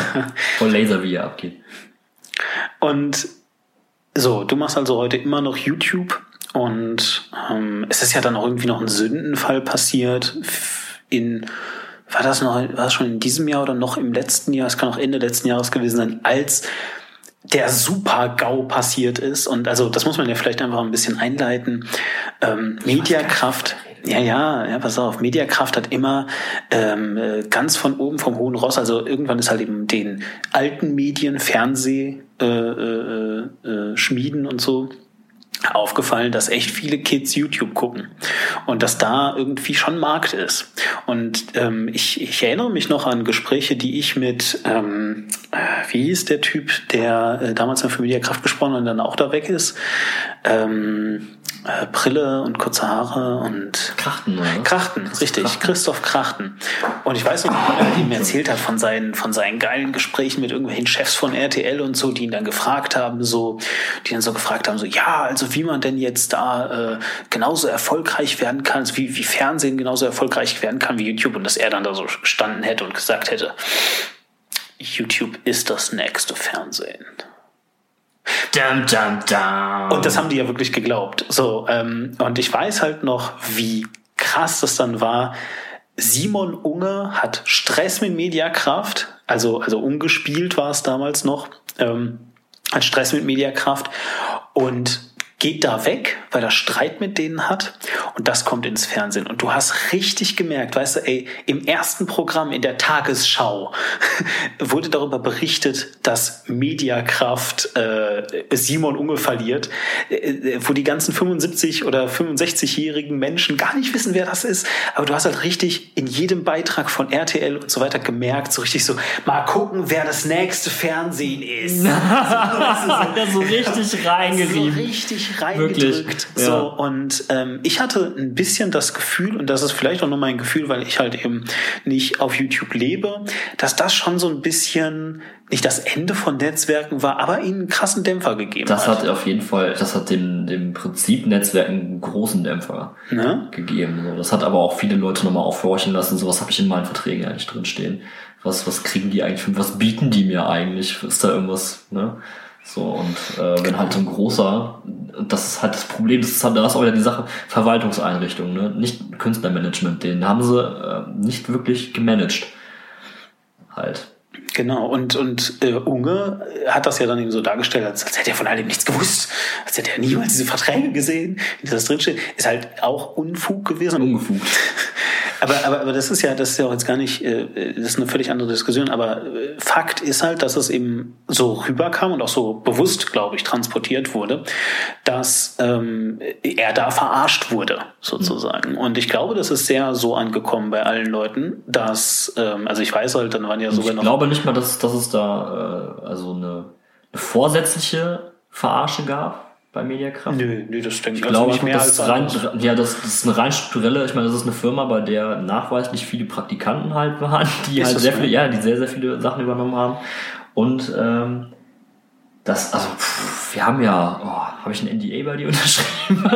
Muss ich, was, wo habe ich das letzte NDA unterschrieben? Mir sind ja Sachen zu Ohren gekommen. Ich weiß ja nicht, ob das so stimmt. Ja, ja. Ich weiß jetzt nicht, ob das so stimmt, Ja. aber ähm, der Unge ist ja auch auf Longboard-Tour gefahren. Ja, genau. Das halt von Mediakraft groß ausgerichtet worden war, was aber so gar nicht stimmt, weil Mediakraft das irgendwie verballert hat, das mit der so? mit dem äh, Stimmt, mit dem. Werbepartner ähm, mit dem Werbepartner auch nicht zu ver verdeichseln und dann ist ein anderes Netzwerk eingesprungen und äh, hat das übernommen, aber um halt ähm, das Gesicht zu wahren, haben sie darüber Genau, das ist- das ist- gesprochen. ja, und die haben genau. sich die Einnahmen halt dann, ne, und dann war okay. Also nur ganz kurz die Longboard-Tour, vielleicht auch, um das zu erklären. Ich habe das übrigens äh, nicht mitbekommen.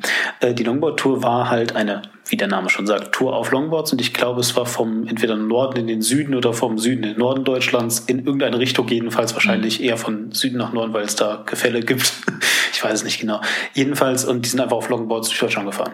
Das war, und das haben sie halt gefilmt. Ja, das war, das war genau die Sache. Genau, Das so. die Und das war, das war offensichtlich mega groß in den Medien. Ich weiß noch, wie äh, Maniac, Maniac Mind, äh, ein YouTuber aus Berlin, wie äh, ich den getroffen habe, privat so, und wir haben uns halt ein bisschen unterhalten. Und witzigerweise war ich in Berlin, um äh, über YouTube im Radio zu sprechen. Und der erzählt mir so, ja, und die Longboard-Tour und so, ähm, äh, das, das war in dem Jahr. Und ich so, Longboard-Tour? Und er so, äh, ja, du kennst die Longboard, der hier hast du gesehen auf Spiegel TV und so. Ich so, nee. Du kennst die Long... Das war überall. du kannst das nicht nicht mitbekommen haben. Jeder weiß das. So. Schön. Und ich so, nö, nie was von gehört. Wer, wer, was ist das? Ja. So, ich habe wirklich, also ich habe ein einziges Video und das habe ich nachdem Maniac mir davon erzählt hat, dass das gab, habe ich das gesehen. Ganz lustig. Naja, aber auf jeden Fall würdest du also auch sagen, es hat sich schon was geändert mit Netzwerken seitdem. Also es hat einen Impact, definitiv, oder? Ja, es hatte vor allem äh, einen Impact darauf, dass die äh, Netzwerke begriffen haben, dass die Leute nicht kontrollieren können in ihrer Medienpräsenz. So, also und auch, was es halt auch gezeigt hat auf der anderen Seite, ist halt, dass halt auch nicht viel Medienkompetenz da ist bei, bei vielen YouTubern. Ich will dem Unge jetzt nichts unterstellen, so, aber ähm, dass halt viele Leute gar nicht so abzuschätzen wissen, was sie mit so einem Posting, ähm, zu welcher Vertragslage auch immer, irgendwie rausgeben oder was das für Wellen schlägt. Der Unge wusste das anfangs mit Sicherheit auch nicht. Der hat das vielleicht irgendwie in, in einem unüberlegten Moment halt gemacht ne, und irgendwie sich da echauffiert und wusste gar nicht, was er da für eine Lawine losgetreten hat. Ja, und mittlerweile so. weiß das nur zu gut. Also ich meine, der ist ja wirklich. Und auch die Werbepartner wissen das. Also das, das ist ja halt auch die Sache. Also wenn, wenn jetzt halt Leute eingekauft werden, da, wird, da wird jetzt nicht mehr nur noch auf Reichweite geguckt. Also auch die ganzen Let's Play-Leute, die halt eine riesen Reichweite haben, die auch vorher ziemlich gute Deals haben, das wird bei denen auch abflauen, weil die ganzen Werbepartner keine Lust drauf haben, dass die, ähm, sag ich mal, Halbstarken mit, mit ficken Titi-Kaka-Witzen oder wie auch immer oder irgendwelchen dummen Sprüchen in ihren Let's Plays da die Marken ruinieren. Das sicherlich und, und halt eben im Zweifelsfall sogar die Verträge ausplaudern. Mhm. Weißt du, mhm. und dann halt eben hinter da stehen und sagen, ja, pf, hier Konventionalstrafe 500.000 habe ich nicht. Mhm. So, ja, Pech gehabt. Da, da, da, da. So bin ich halt eben privatinsolvent und mache jetzt hier meine YouTube-Videos weiter. Also, ja, interessiert mich halt ein Scheiß. Also das ist halt eben, ähm, ja, muss man halt eben genau sehen. Also YouTube, damals, heute, äh, wie es sich entwickelt hat. Glaubst du, dass das, was du gemacht hast, plus minus heute noch möglich wäre, wenn man es jetzt vor zwei Jahren angefangen hätte und dann so? Ja, allerdings wäre die Motivation dahinter wahrscheinlich eine andere. Ich weiß nicht, ob ich das so richtig abgrenzen kann. Also, als wir angefangen haben, da war ja von Geld ja gar nicht die Rede auf YouTube. Das, war ja zu einem Zeitpunkt, da, da gab es solche, diese ganzen Partnerprogramme uns ja noch nicht. Also das war ja jetzt nicht, dass wir direkt mit dem Anspruch auf YouTube gegangen sind, so hey, wir machen dieses Geld mit unseren Videos so, sondern wir haben ja halt angefangen einfach aus Quatsch. Und ich weiß nicht, wenn ich jetzt also nochmal so jung wäre und nochmal heute auf YouTube anfangen würde, ich weiß nicht, mit welcher Motivation ich letzten Endes dann dabei wäre, vielleicht. So, vielleicht kam es auch damals in einem richtigen Moment. Also ich kann jetzt für mich zumindest sagen, klar verdiene ich damit Geld, das ist auch gut so, weil ich muss meine Miete auch von irgendwas bezahlen. Wenn man das halt hauptberuflich machen möchte, muss man halt auch gucken. Aber ähm, ich mache das halt nicht für, für Money alone hier auf dem Channel, weißt du? Das ist halt eine andere Motivationssache. Ich weiß nicht, wie viele junge Leute es heute gibt, die mit Let's Plays anfangen wollen und sich einen geilen Rechner kaufen dafür, für welche Sachen, weil sie am letzten Endes nicht so ein bisschen Taschengeld dazu verdienen möchten. So. Wenn du heute YouTube-Videos guckst, hat sich daran eigentlich irgendwas geändert?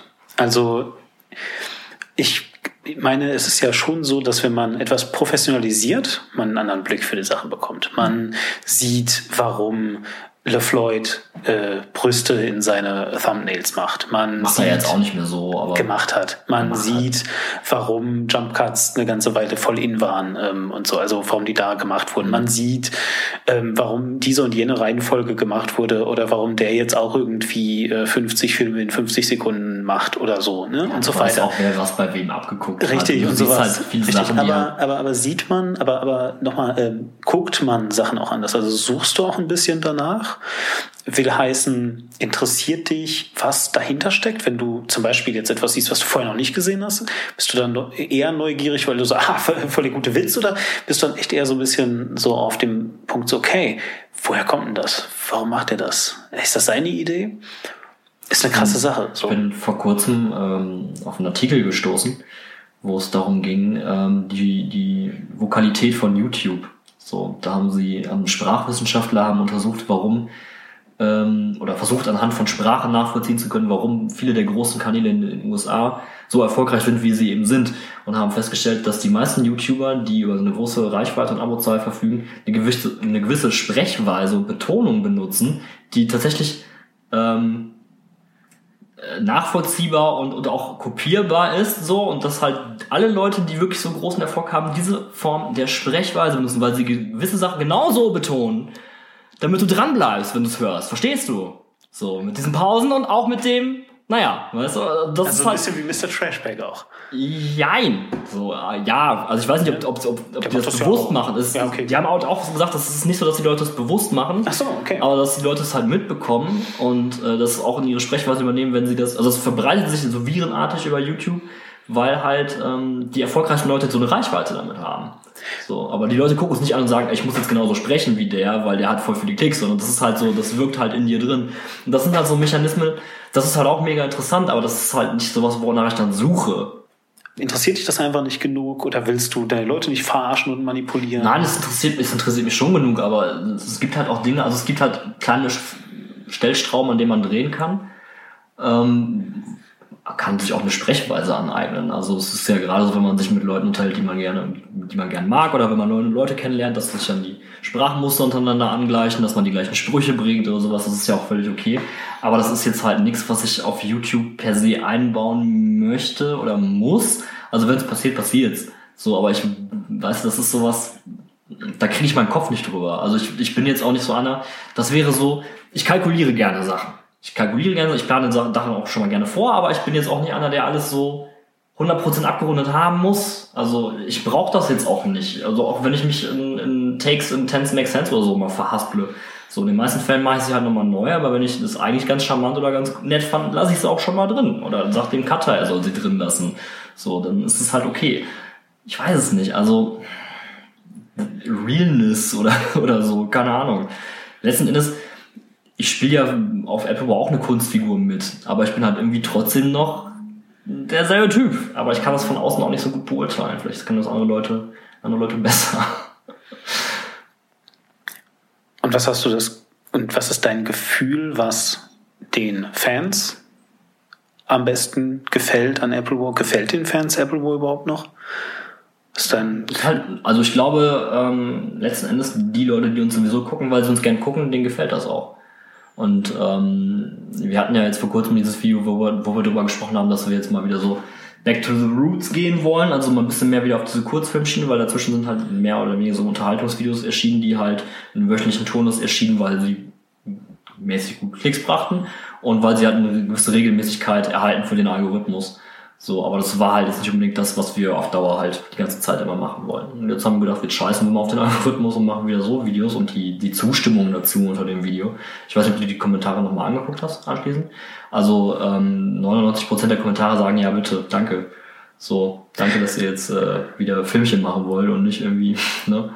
Also, also tatsächlich ist das ja genau äh, der Punkt, den wollte ich dir am Anfang nicht reinreiben. Ich bin immer noch der Meinung, tatsächlich, dass halt ähm, Intelligenz ab unterkante Videoplayer aufhört. Bezieht nicht nur die Kommentare, sondern auch die Videobeschreibung halt mit ein. Mhm.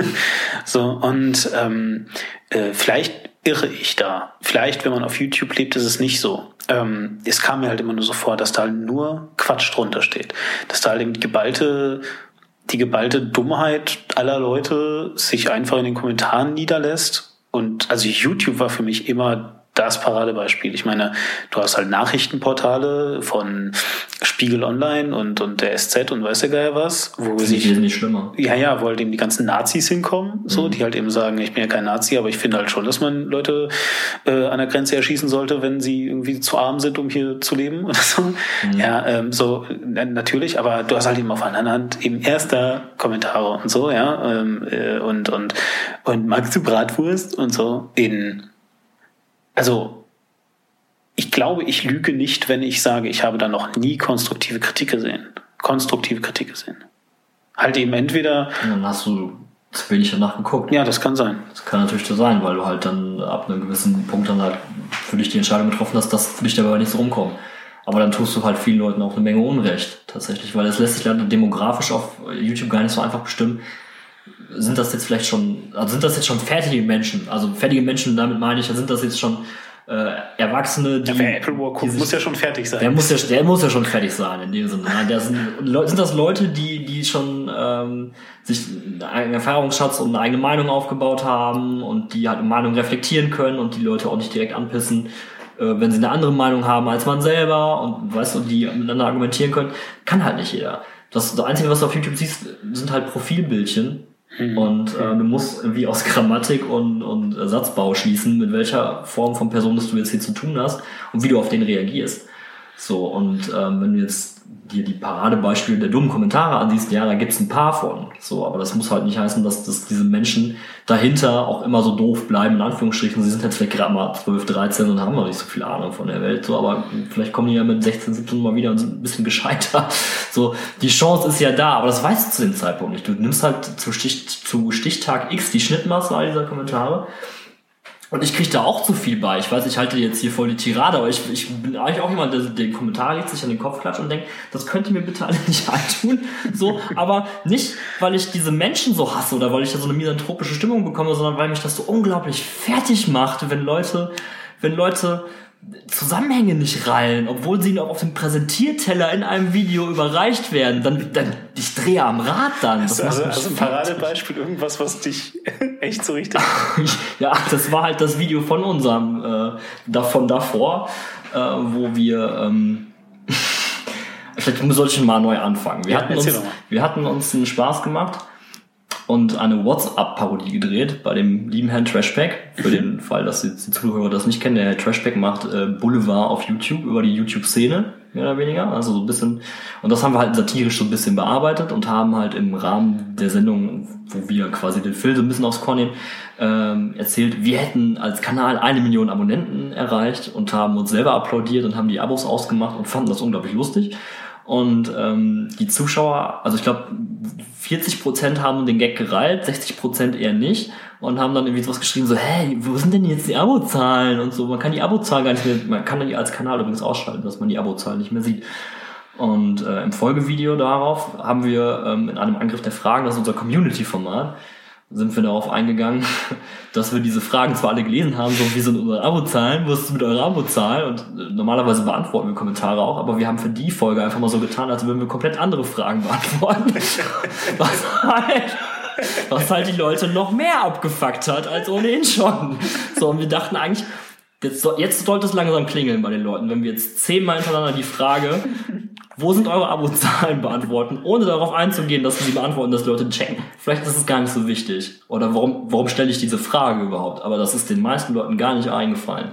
So, nicht, also. Das ist den meisten Leuten nicht eingefallen. Also wie haben sie reagiert dann? Unter dem Video. Unter dem Video haben gesagt, so, ihr verarscht uns, warum verarscht ihr eure Fans, schaltet eure Abozahl wieder ein, ein YouTube-Kanal ohne Abozahl ist kein richtiger YouTube-Kanal, solche Sachen. So, wo du auch nicht verstehst, woher diese Meinung kommt und warum diese Veränderung so schlimm ist. Also es ist ja eine minimale kleine Veränderung, dass man die Abozahlen nicht mehr anzeigt. So, dann haben dann Leute geschrieben so, ja, aber Leute, wo ich die Abos nicht sehen kann, die abonniere ich nicht. Und solche Sachen, wo ich mir dann dachte so, was geht denn bei euch? Was ist denn mit dieser Szene los? Was haben, haben wir euch so ruiniert mit unserem Abo-Gelaber von vor ein paar Jahren? Noch, dass ihr jetzt alle irgendwie äh, nur noch auf die Abos guckt. Da war ich fertig.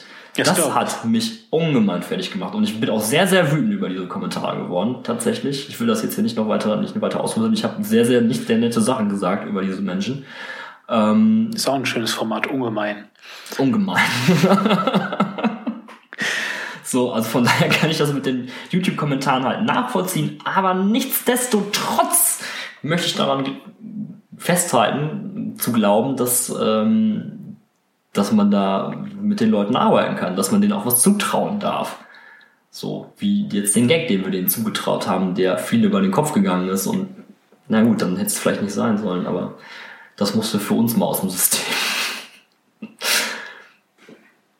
Siehst du eine Diskrepanz zwischen den Kommentaren, die unter Apple Videos gepostet werden und den Kommentaren, die unter Tencent Forms gepostet werden? Mm, ja, ich glaube, dass die Leute, die Tencent Forms gucken, halt ein anderes Interessengebiet haben. So, also was sich mit anderen Themen halt gerne beschäftigen so und ähm, da kommen dann halt auch, ich sag mal, wesentlich gescheitere Kommentare bei rum. Tatsächlich kann ich jetzt mal wirklich so äh, völlig wertfrei einfach mal sagen. So bei Apple Appleboard sind es halt nicht immer so gescheite Kommentare. Ich will jetzt niemanden angucken. Ich habe euch alle lieb, aber es sind nicht immer sehr gescheite Kommentare dabei. Das war jetzt nicht besonders wertfrei, aber ist gut, dass du mal gesagt hast, dass es das ist völlig wertfrei gemeint, völlig wertfrei. Genau. Ich habe euch alle gleich lieb. Ja, die einen sind halt doof und die anderen nicht. Ja, aber ich habe trotzdem alle gleich lieb, deswegen ist es wertfrei. Ja, ist ja okay. Das ist ja Tencent Forms, Tens Make Sense. Wir haben es zwar am Anfang schon gesagt, aber das sind ja neue Formate, oder? Ich meine, wie lange gibt's jetzt? Also jetzt im Vergleich zu Apple Boy elf Jahre. Ja, Tencent Forms gibt's jetzt seit äh, anderthalb. Ja.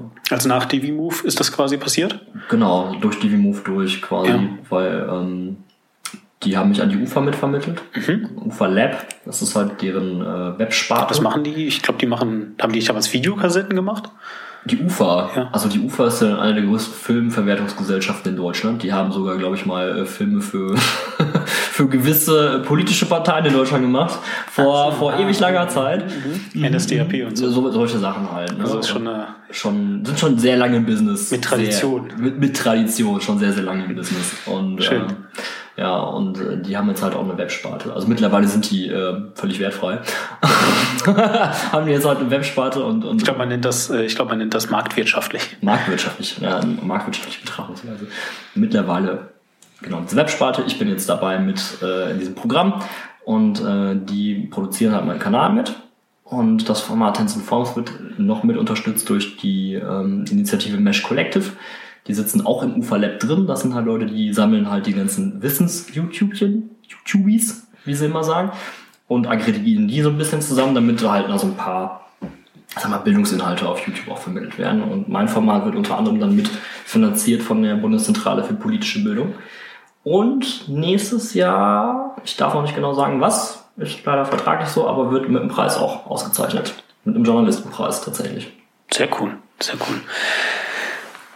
Vielleicht jetzt noch irgendwie, um das Thema ein bisschen abzurunden, nochmal so ein bisschen das Ganze, du hast das Wort ja auch gerade immer so schön benutzt, aggregieren. Ähm, die so, so dieses, dieses äh, Too Long Didn't Hear für, äh, aus der Podcast-Szene sozusagen.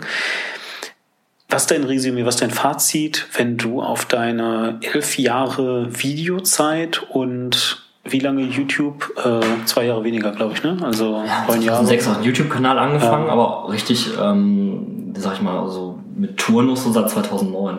Okay, gut. Also dann, also jetzt aus deinen elf Jahren Videoerfahrung, wie auch immer die äh, professionalisiert und, und geartet war, und aus deinen ähm, sechs Jahren fast, ja, jetzt das siebte Jahr YouTube, ähm, äh, was dein, was dein Fazit? War es eine geile Zeit? War es eine schwierige Zeit? Würdest du Leuten, und ich meine das jetzt wirklich so, würdest du Leuten, die sagen, hey, ich könnte mir das voll vorstellen, mich vor eine Kamera zu stellen und ich habe hier so ein iPhone und diese die haben ja heute auch unendlich Pixel und alles. Ich habe mir jetzt hier noch ein Stativ für 30 Euro gekauft. Ich habe halt Bock drauf, das mal nebenher zu machen und so und mal zu gucken, wie es so wird. Würdest du denen sagen, ist eine geile Idee, mach das ruhig, wenn dich das danach gelüstet? Oder würdest du denen sagen, ja, mach das, aber bilde dir nichts ein? Oder würdest du sagen, was würdest du denen sagen? Also, Also ich würde sagen, ähm, betrachtet die elf Jahre, 10 out of 10 would buy again. Also ich würde es genau so nochmal machen. Vielleicht hier und da ein bisschen anders, aber insgesamt war es halt, es ist eine unglaublich schöne Zeit. Es ist, ich meine, es läuft ja auch alles noch. Es ist ja jetzt nicht so, als, äh, als würde es uns und die Menschen drumherum ja auch nicht mehr geben. So, es, es läuft halt alles nicht unbedingt immer optimal, manchmal ein bisschen suboptimal, aber ich mache es halt so gerne. Ich mache diesen YouTube und Videoquatsch und, und mit Leuten Filmprojekte wuppen, irgendwie mache ich einfach super gerne. Andererseits kann ich aber auch nicht besten Gewissens das als Berufswahl für, für weiß nicht, Nachwuchs-YouTuber direkt aussprechen, so. Aber da stecke ich vom Mindset vielleicht auch gar nicht mehr drin. Also wenn ich jetzt heute nochmal sagen würde, ich würde jetzt mit, keine Ahnung, jetzt so, wie, so alt wie ich jetzt immer bin, 29, irgendwie jetzt auf die Idee kommen, jetzt spontan mal einen YouTube-Kanal zu machen. Also völlig un, un, unvorbereitet, ohne irgendwelchen Background damit. Nee, würde ich nicht machen. Tatsächlich. ungefiltert. Ungefiltert. Aber sehen jüngere Leute vielleicht anders. Aber ich weiß nicht, also das ist mal, wie soll ich das sagen? Ähm, da muss noch unglaublich viel Medienkompetenz vermittelt werden. Also auch von, eigentlich von uns Großen auch, dass halt jüngere Leute auch verstehen, was es halt bedeutet, auch in der Öffentlichkeit zu stehen. Mit dem, was man, auch wenn es nur YouTube ist und wenn es halt auch nur 2000 Leute gucken und nicht 200.000 oder 2 Millionen oder wie auch immer. Aber dass halt das, was man halt vor der Kamera macht, auch irgendwo ein bisschen mitbestimmt unter Umständen oder mitbestimmen kann, was dich im Privatleben erwartet. Dass Leute es anders auffassen als du oder so. Es gibt genug Leute, die im Netz auch fertig gemacht werden. Das Glück hatte ich, das Glück, sag ich doch, das Problem hatte ich Gott sei Dank bisher noch nicht. Aber ne, ähm, da gibt's halt dann junge Leute, die ähm, sich vor die Kamera setzen und finden sich halt super toll und super klasse und das ist auch völlig okay, aber dann sehen andere Leute das halt nicht so und trollen die dann ein bisschen. Das ist dann nicht cool. Aber Stichwort Cybermobbing dann. ne? Cybermobbing, ne? Also ähm, das ist halt eine Gefahr, die besteht. So Aber ist es eine YouTube-inhärente Gefahr oder einfach eine Internet-inhärente? Ich meine, also es ist ja egal, ob du jetzt äh, dein Essen auf Instagram postest, deine äh, Gedankenfürze auf Facebook veröffentlichst oder halt eben deine Nase. Natürlich, die Gefahr ist auf, auf in jedem Fall inhärent, aber YouTube-Videos. Aber auf YouTube ist sie so, das ist ja so, als ob du in den Spiegel sprichst. Weißt du? Also das ist ja schon irgendwie, ähm, die Leute sehen die sehen dein Gesicht, die hören deine Stimme, die wissen, ob du, ob du, ob dir Nasenhaare aus, äh, aus, aus, aus der Nase wachsen, das was man im Podcast jetzt nicht sieht bei mir, Gott sei Dank, aber ähm, du bist ja angreifbar irgendwo auch. Die können ja dein Aussehen nicht so toll finden wie du dich oder ähm, weiß ich nicht. Oder einfach zufrieden sein, wenn du keinen Applaus hast oder so, oder keine Ahnung. Und äh, weißt du? Das ist halt doch ein bisschen anders als auf Facebook. Klar, kannst auch auf Facebook blöde Videos posten, aber. Hast du eigentlich diese South Park Folgen gesehen aus der neuen, aus der neuen Staffel? Welche? Ähm, ich weiß jetzt gerade nicht, wie die Folge heißt, aber jedenfalls postet Cartman von sich auf äh, Facebook oder Twitter ein sehr, sehr ähm, unvorteilhaftes Bild von sich. Und es spaltet halt die Leute in, ja, so ein kleiner fetter Junge sollte auch keine Fotos von sich ins Internet stellen. Aber du meinst doch nicht einfach von rechts unten, oder? Tadam. Nein, weil ich meine, also äh, Witz ist, dass man ja so von links oben so Duckface-Fotos macht, damit man irgendwie. Ja, ich glaube, irgendwie sowas hat er, hat er gepostet. Ich weiß es auch nicht ja, mehr. Er okay, hat irgendwie okay. ein dummes Bild von ja, sich gepostet. Ja. Irgendwie, oder auf Twitter oder so. Und die eine mhm. Hälfte sagt halt, du bist halt ein kleiner dummer fetter Junge, solltest keine Bilder von dir schicken. Die anderen sagen halt, Leute, das geht nicht, das ist Fat-Shaming. Und letztendlich darf Butters ausbaden, der wird ihm als Berater von seinem PC-Principal, so ist der neue Schulleiter, wird er ihm zur Seite gestellt und der darf dann die ganzen Hate-Kommentare ausfiltern und muss ihm dann ausgedruckt dann die ganzen netten Kommentare vorzeigen, damit Cartman in seiner fröhlichen, alle haben mich voll lieb Welt leben kann. So. Und wenn Butters dann mal einen Kommentar durchrutscht, kriegt er voll die Schelte und dann. es ist halt, es ist eine sehr, sehr schöne Folge. Es geht auch noch ein bisschen weiter. Für noch ein paar andere Sachen werden äh, eingegliedert. Letzten Endes müssen kleine Flüchtlingskinder in Afrika auf iPads für South Park die ganzen Kommentare ausfiltern. Sehr, sehr böse, aber South Park ist halt wirklich sehr, sehr gute Satire manchmal. Jetzt haben wir uns ein bisschen verquatscht, ne? Sorry. Nö, warum? Das ne? ist ja überhaupt nicht schlimm. Du sagst also, dein Fazit ist, du würdest einfach nochmal so machen. Du würdest aber keinem empfehlen. Genau, ich kann es nicht uneingeschränkt empfehlen. Das geht einfach nicht. Aber kann man irgendwas uneingeschränkt empfehlen? Nee. Geht das? Geht ja nicht. So, ja, also ich meine. Ich kann dir uneingeschränkt empfehlen, einen Film zu sehen oder ein Buch zu lesen, so, aber deine eigene Berufswahl zu treffen, irgendwie, ist halt immer mit Pro und Kontras verbunden.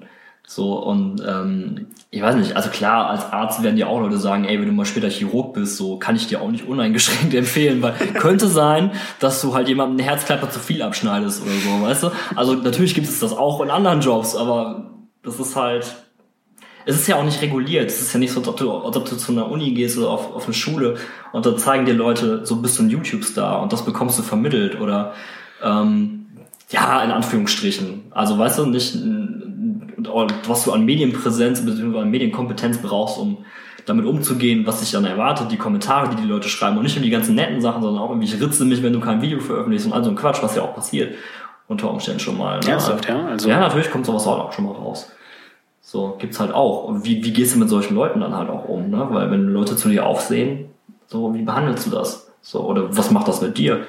Das checkt auch nicht jeder. Ich habe letztens erst ein Video auf YouTube gesehen, wo eiskalt, der Typ hat irgendwie auch bei 400.000 Abos mehr Abos als wir. Ja. Ähm, der hat irgendwie vorher mal Let's Plays gemacht, findet sich halt mega cool, hat irgendwie so eine Cabby auf und, und wedelt zwischendurch halt mal die Titten seiner Freundin in die Kamera und sagt, hey, das, die sind übrigens echt. So. Und damit macht er halt irgendwie über 400.000 Klicks oder so. Und ich ja. denke mir dann so, so, also Medienkompetenz ist halt auch null. Also, aber das stört ihn wahrscheinlich auch nicht weiter für seinen späteren Lebensverlauf. Seine Freundin vielleicht mal irgendwann. Wie ist denn die Welt hinter der Kamera? Wie ist die Welt von den Leuten, die das Ganze produzieren? Ich habe gerade Strike Wars erwähnt, ich habe gerade, wir haben über Mediakraft und über andere Netzwerke geredet und so weiter. Ähm, was hat das gemacht mit eurer Beziehung untereinander? Weil ich meine, eigentlich ist das eine Community. Ihr, mhm. ihr habt ja auch alle ähm, ähnliche Hobbys, jetzt nicht die gleichen oder selben, ähm, aber ne? Und was mich halt eben einfach interessiert ist, ähm, hat das einen Keil zwischen die Leute getrieben? War der Keil immer schon da oder ähm, Ist das erst durch die Professionalisierung gekommen? Ja, also ich meine, ich weiß, und das kann ich jetzt ja auch mal so sagen, ich habe damals ähm, ähm, Aiblali bei Chan in der Wohnung getroffen.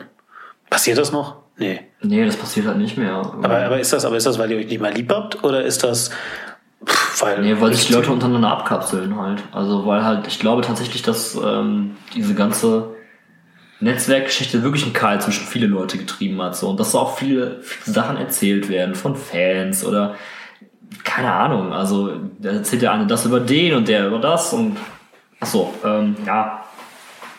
Ist ein bisschen wie äh, was Mia Wallace sagt über Gangster in Pulp Fiction. Ne? Also die untereinander sind halt die schlimmsten Tratschtanten. Das gilt halt für YouTuber eben auch. Nehme ich mich auch nicht unbedingt immer voll mit aus.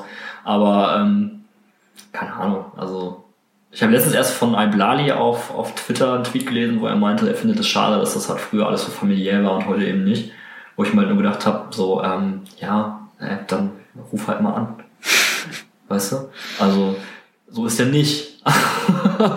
Man kapselt sich ja nicht unbedingt von den Leuten ab, aber manchmal kapseln sich Leute von einem ab. Ich weiß es auch nicht. Es ist halt nicht so, steckst du nicht drin. Steckst du nicht drin. Und ich meine, ist jetzt ja auch eigentlich gerade Weihnachten. Ist ja auch eigentlich gerade Weihnachten. Ruf doch einfach mal an. Vielen Dank, Tens. Bitte. Ruf doch auch mal an. Mach ich Tens.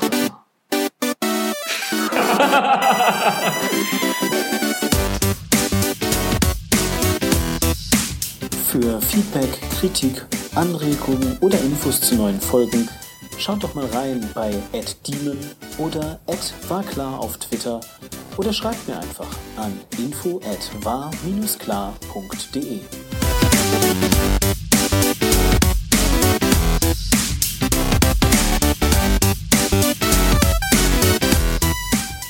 Die Dimension ist eine War-Klar-Produktion aus dem Jahre 2015.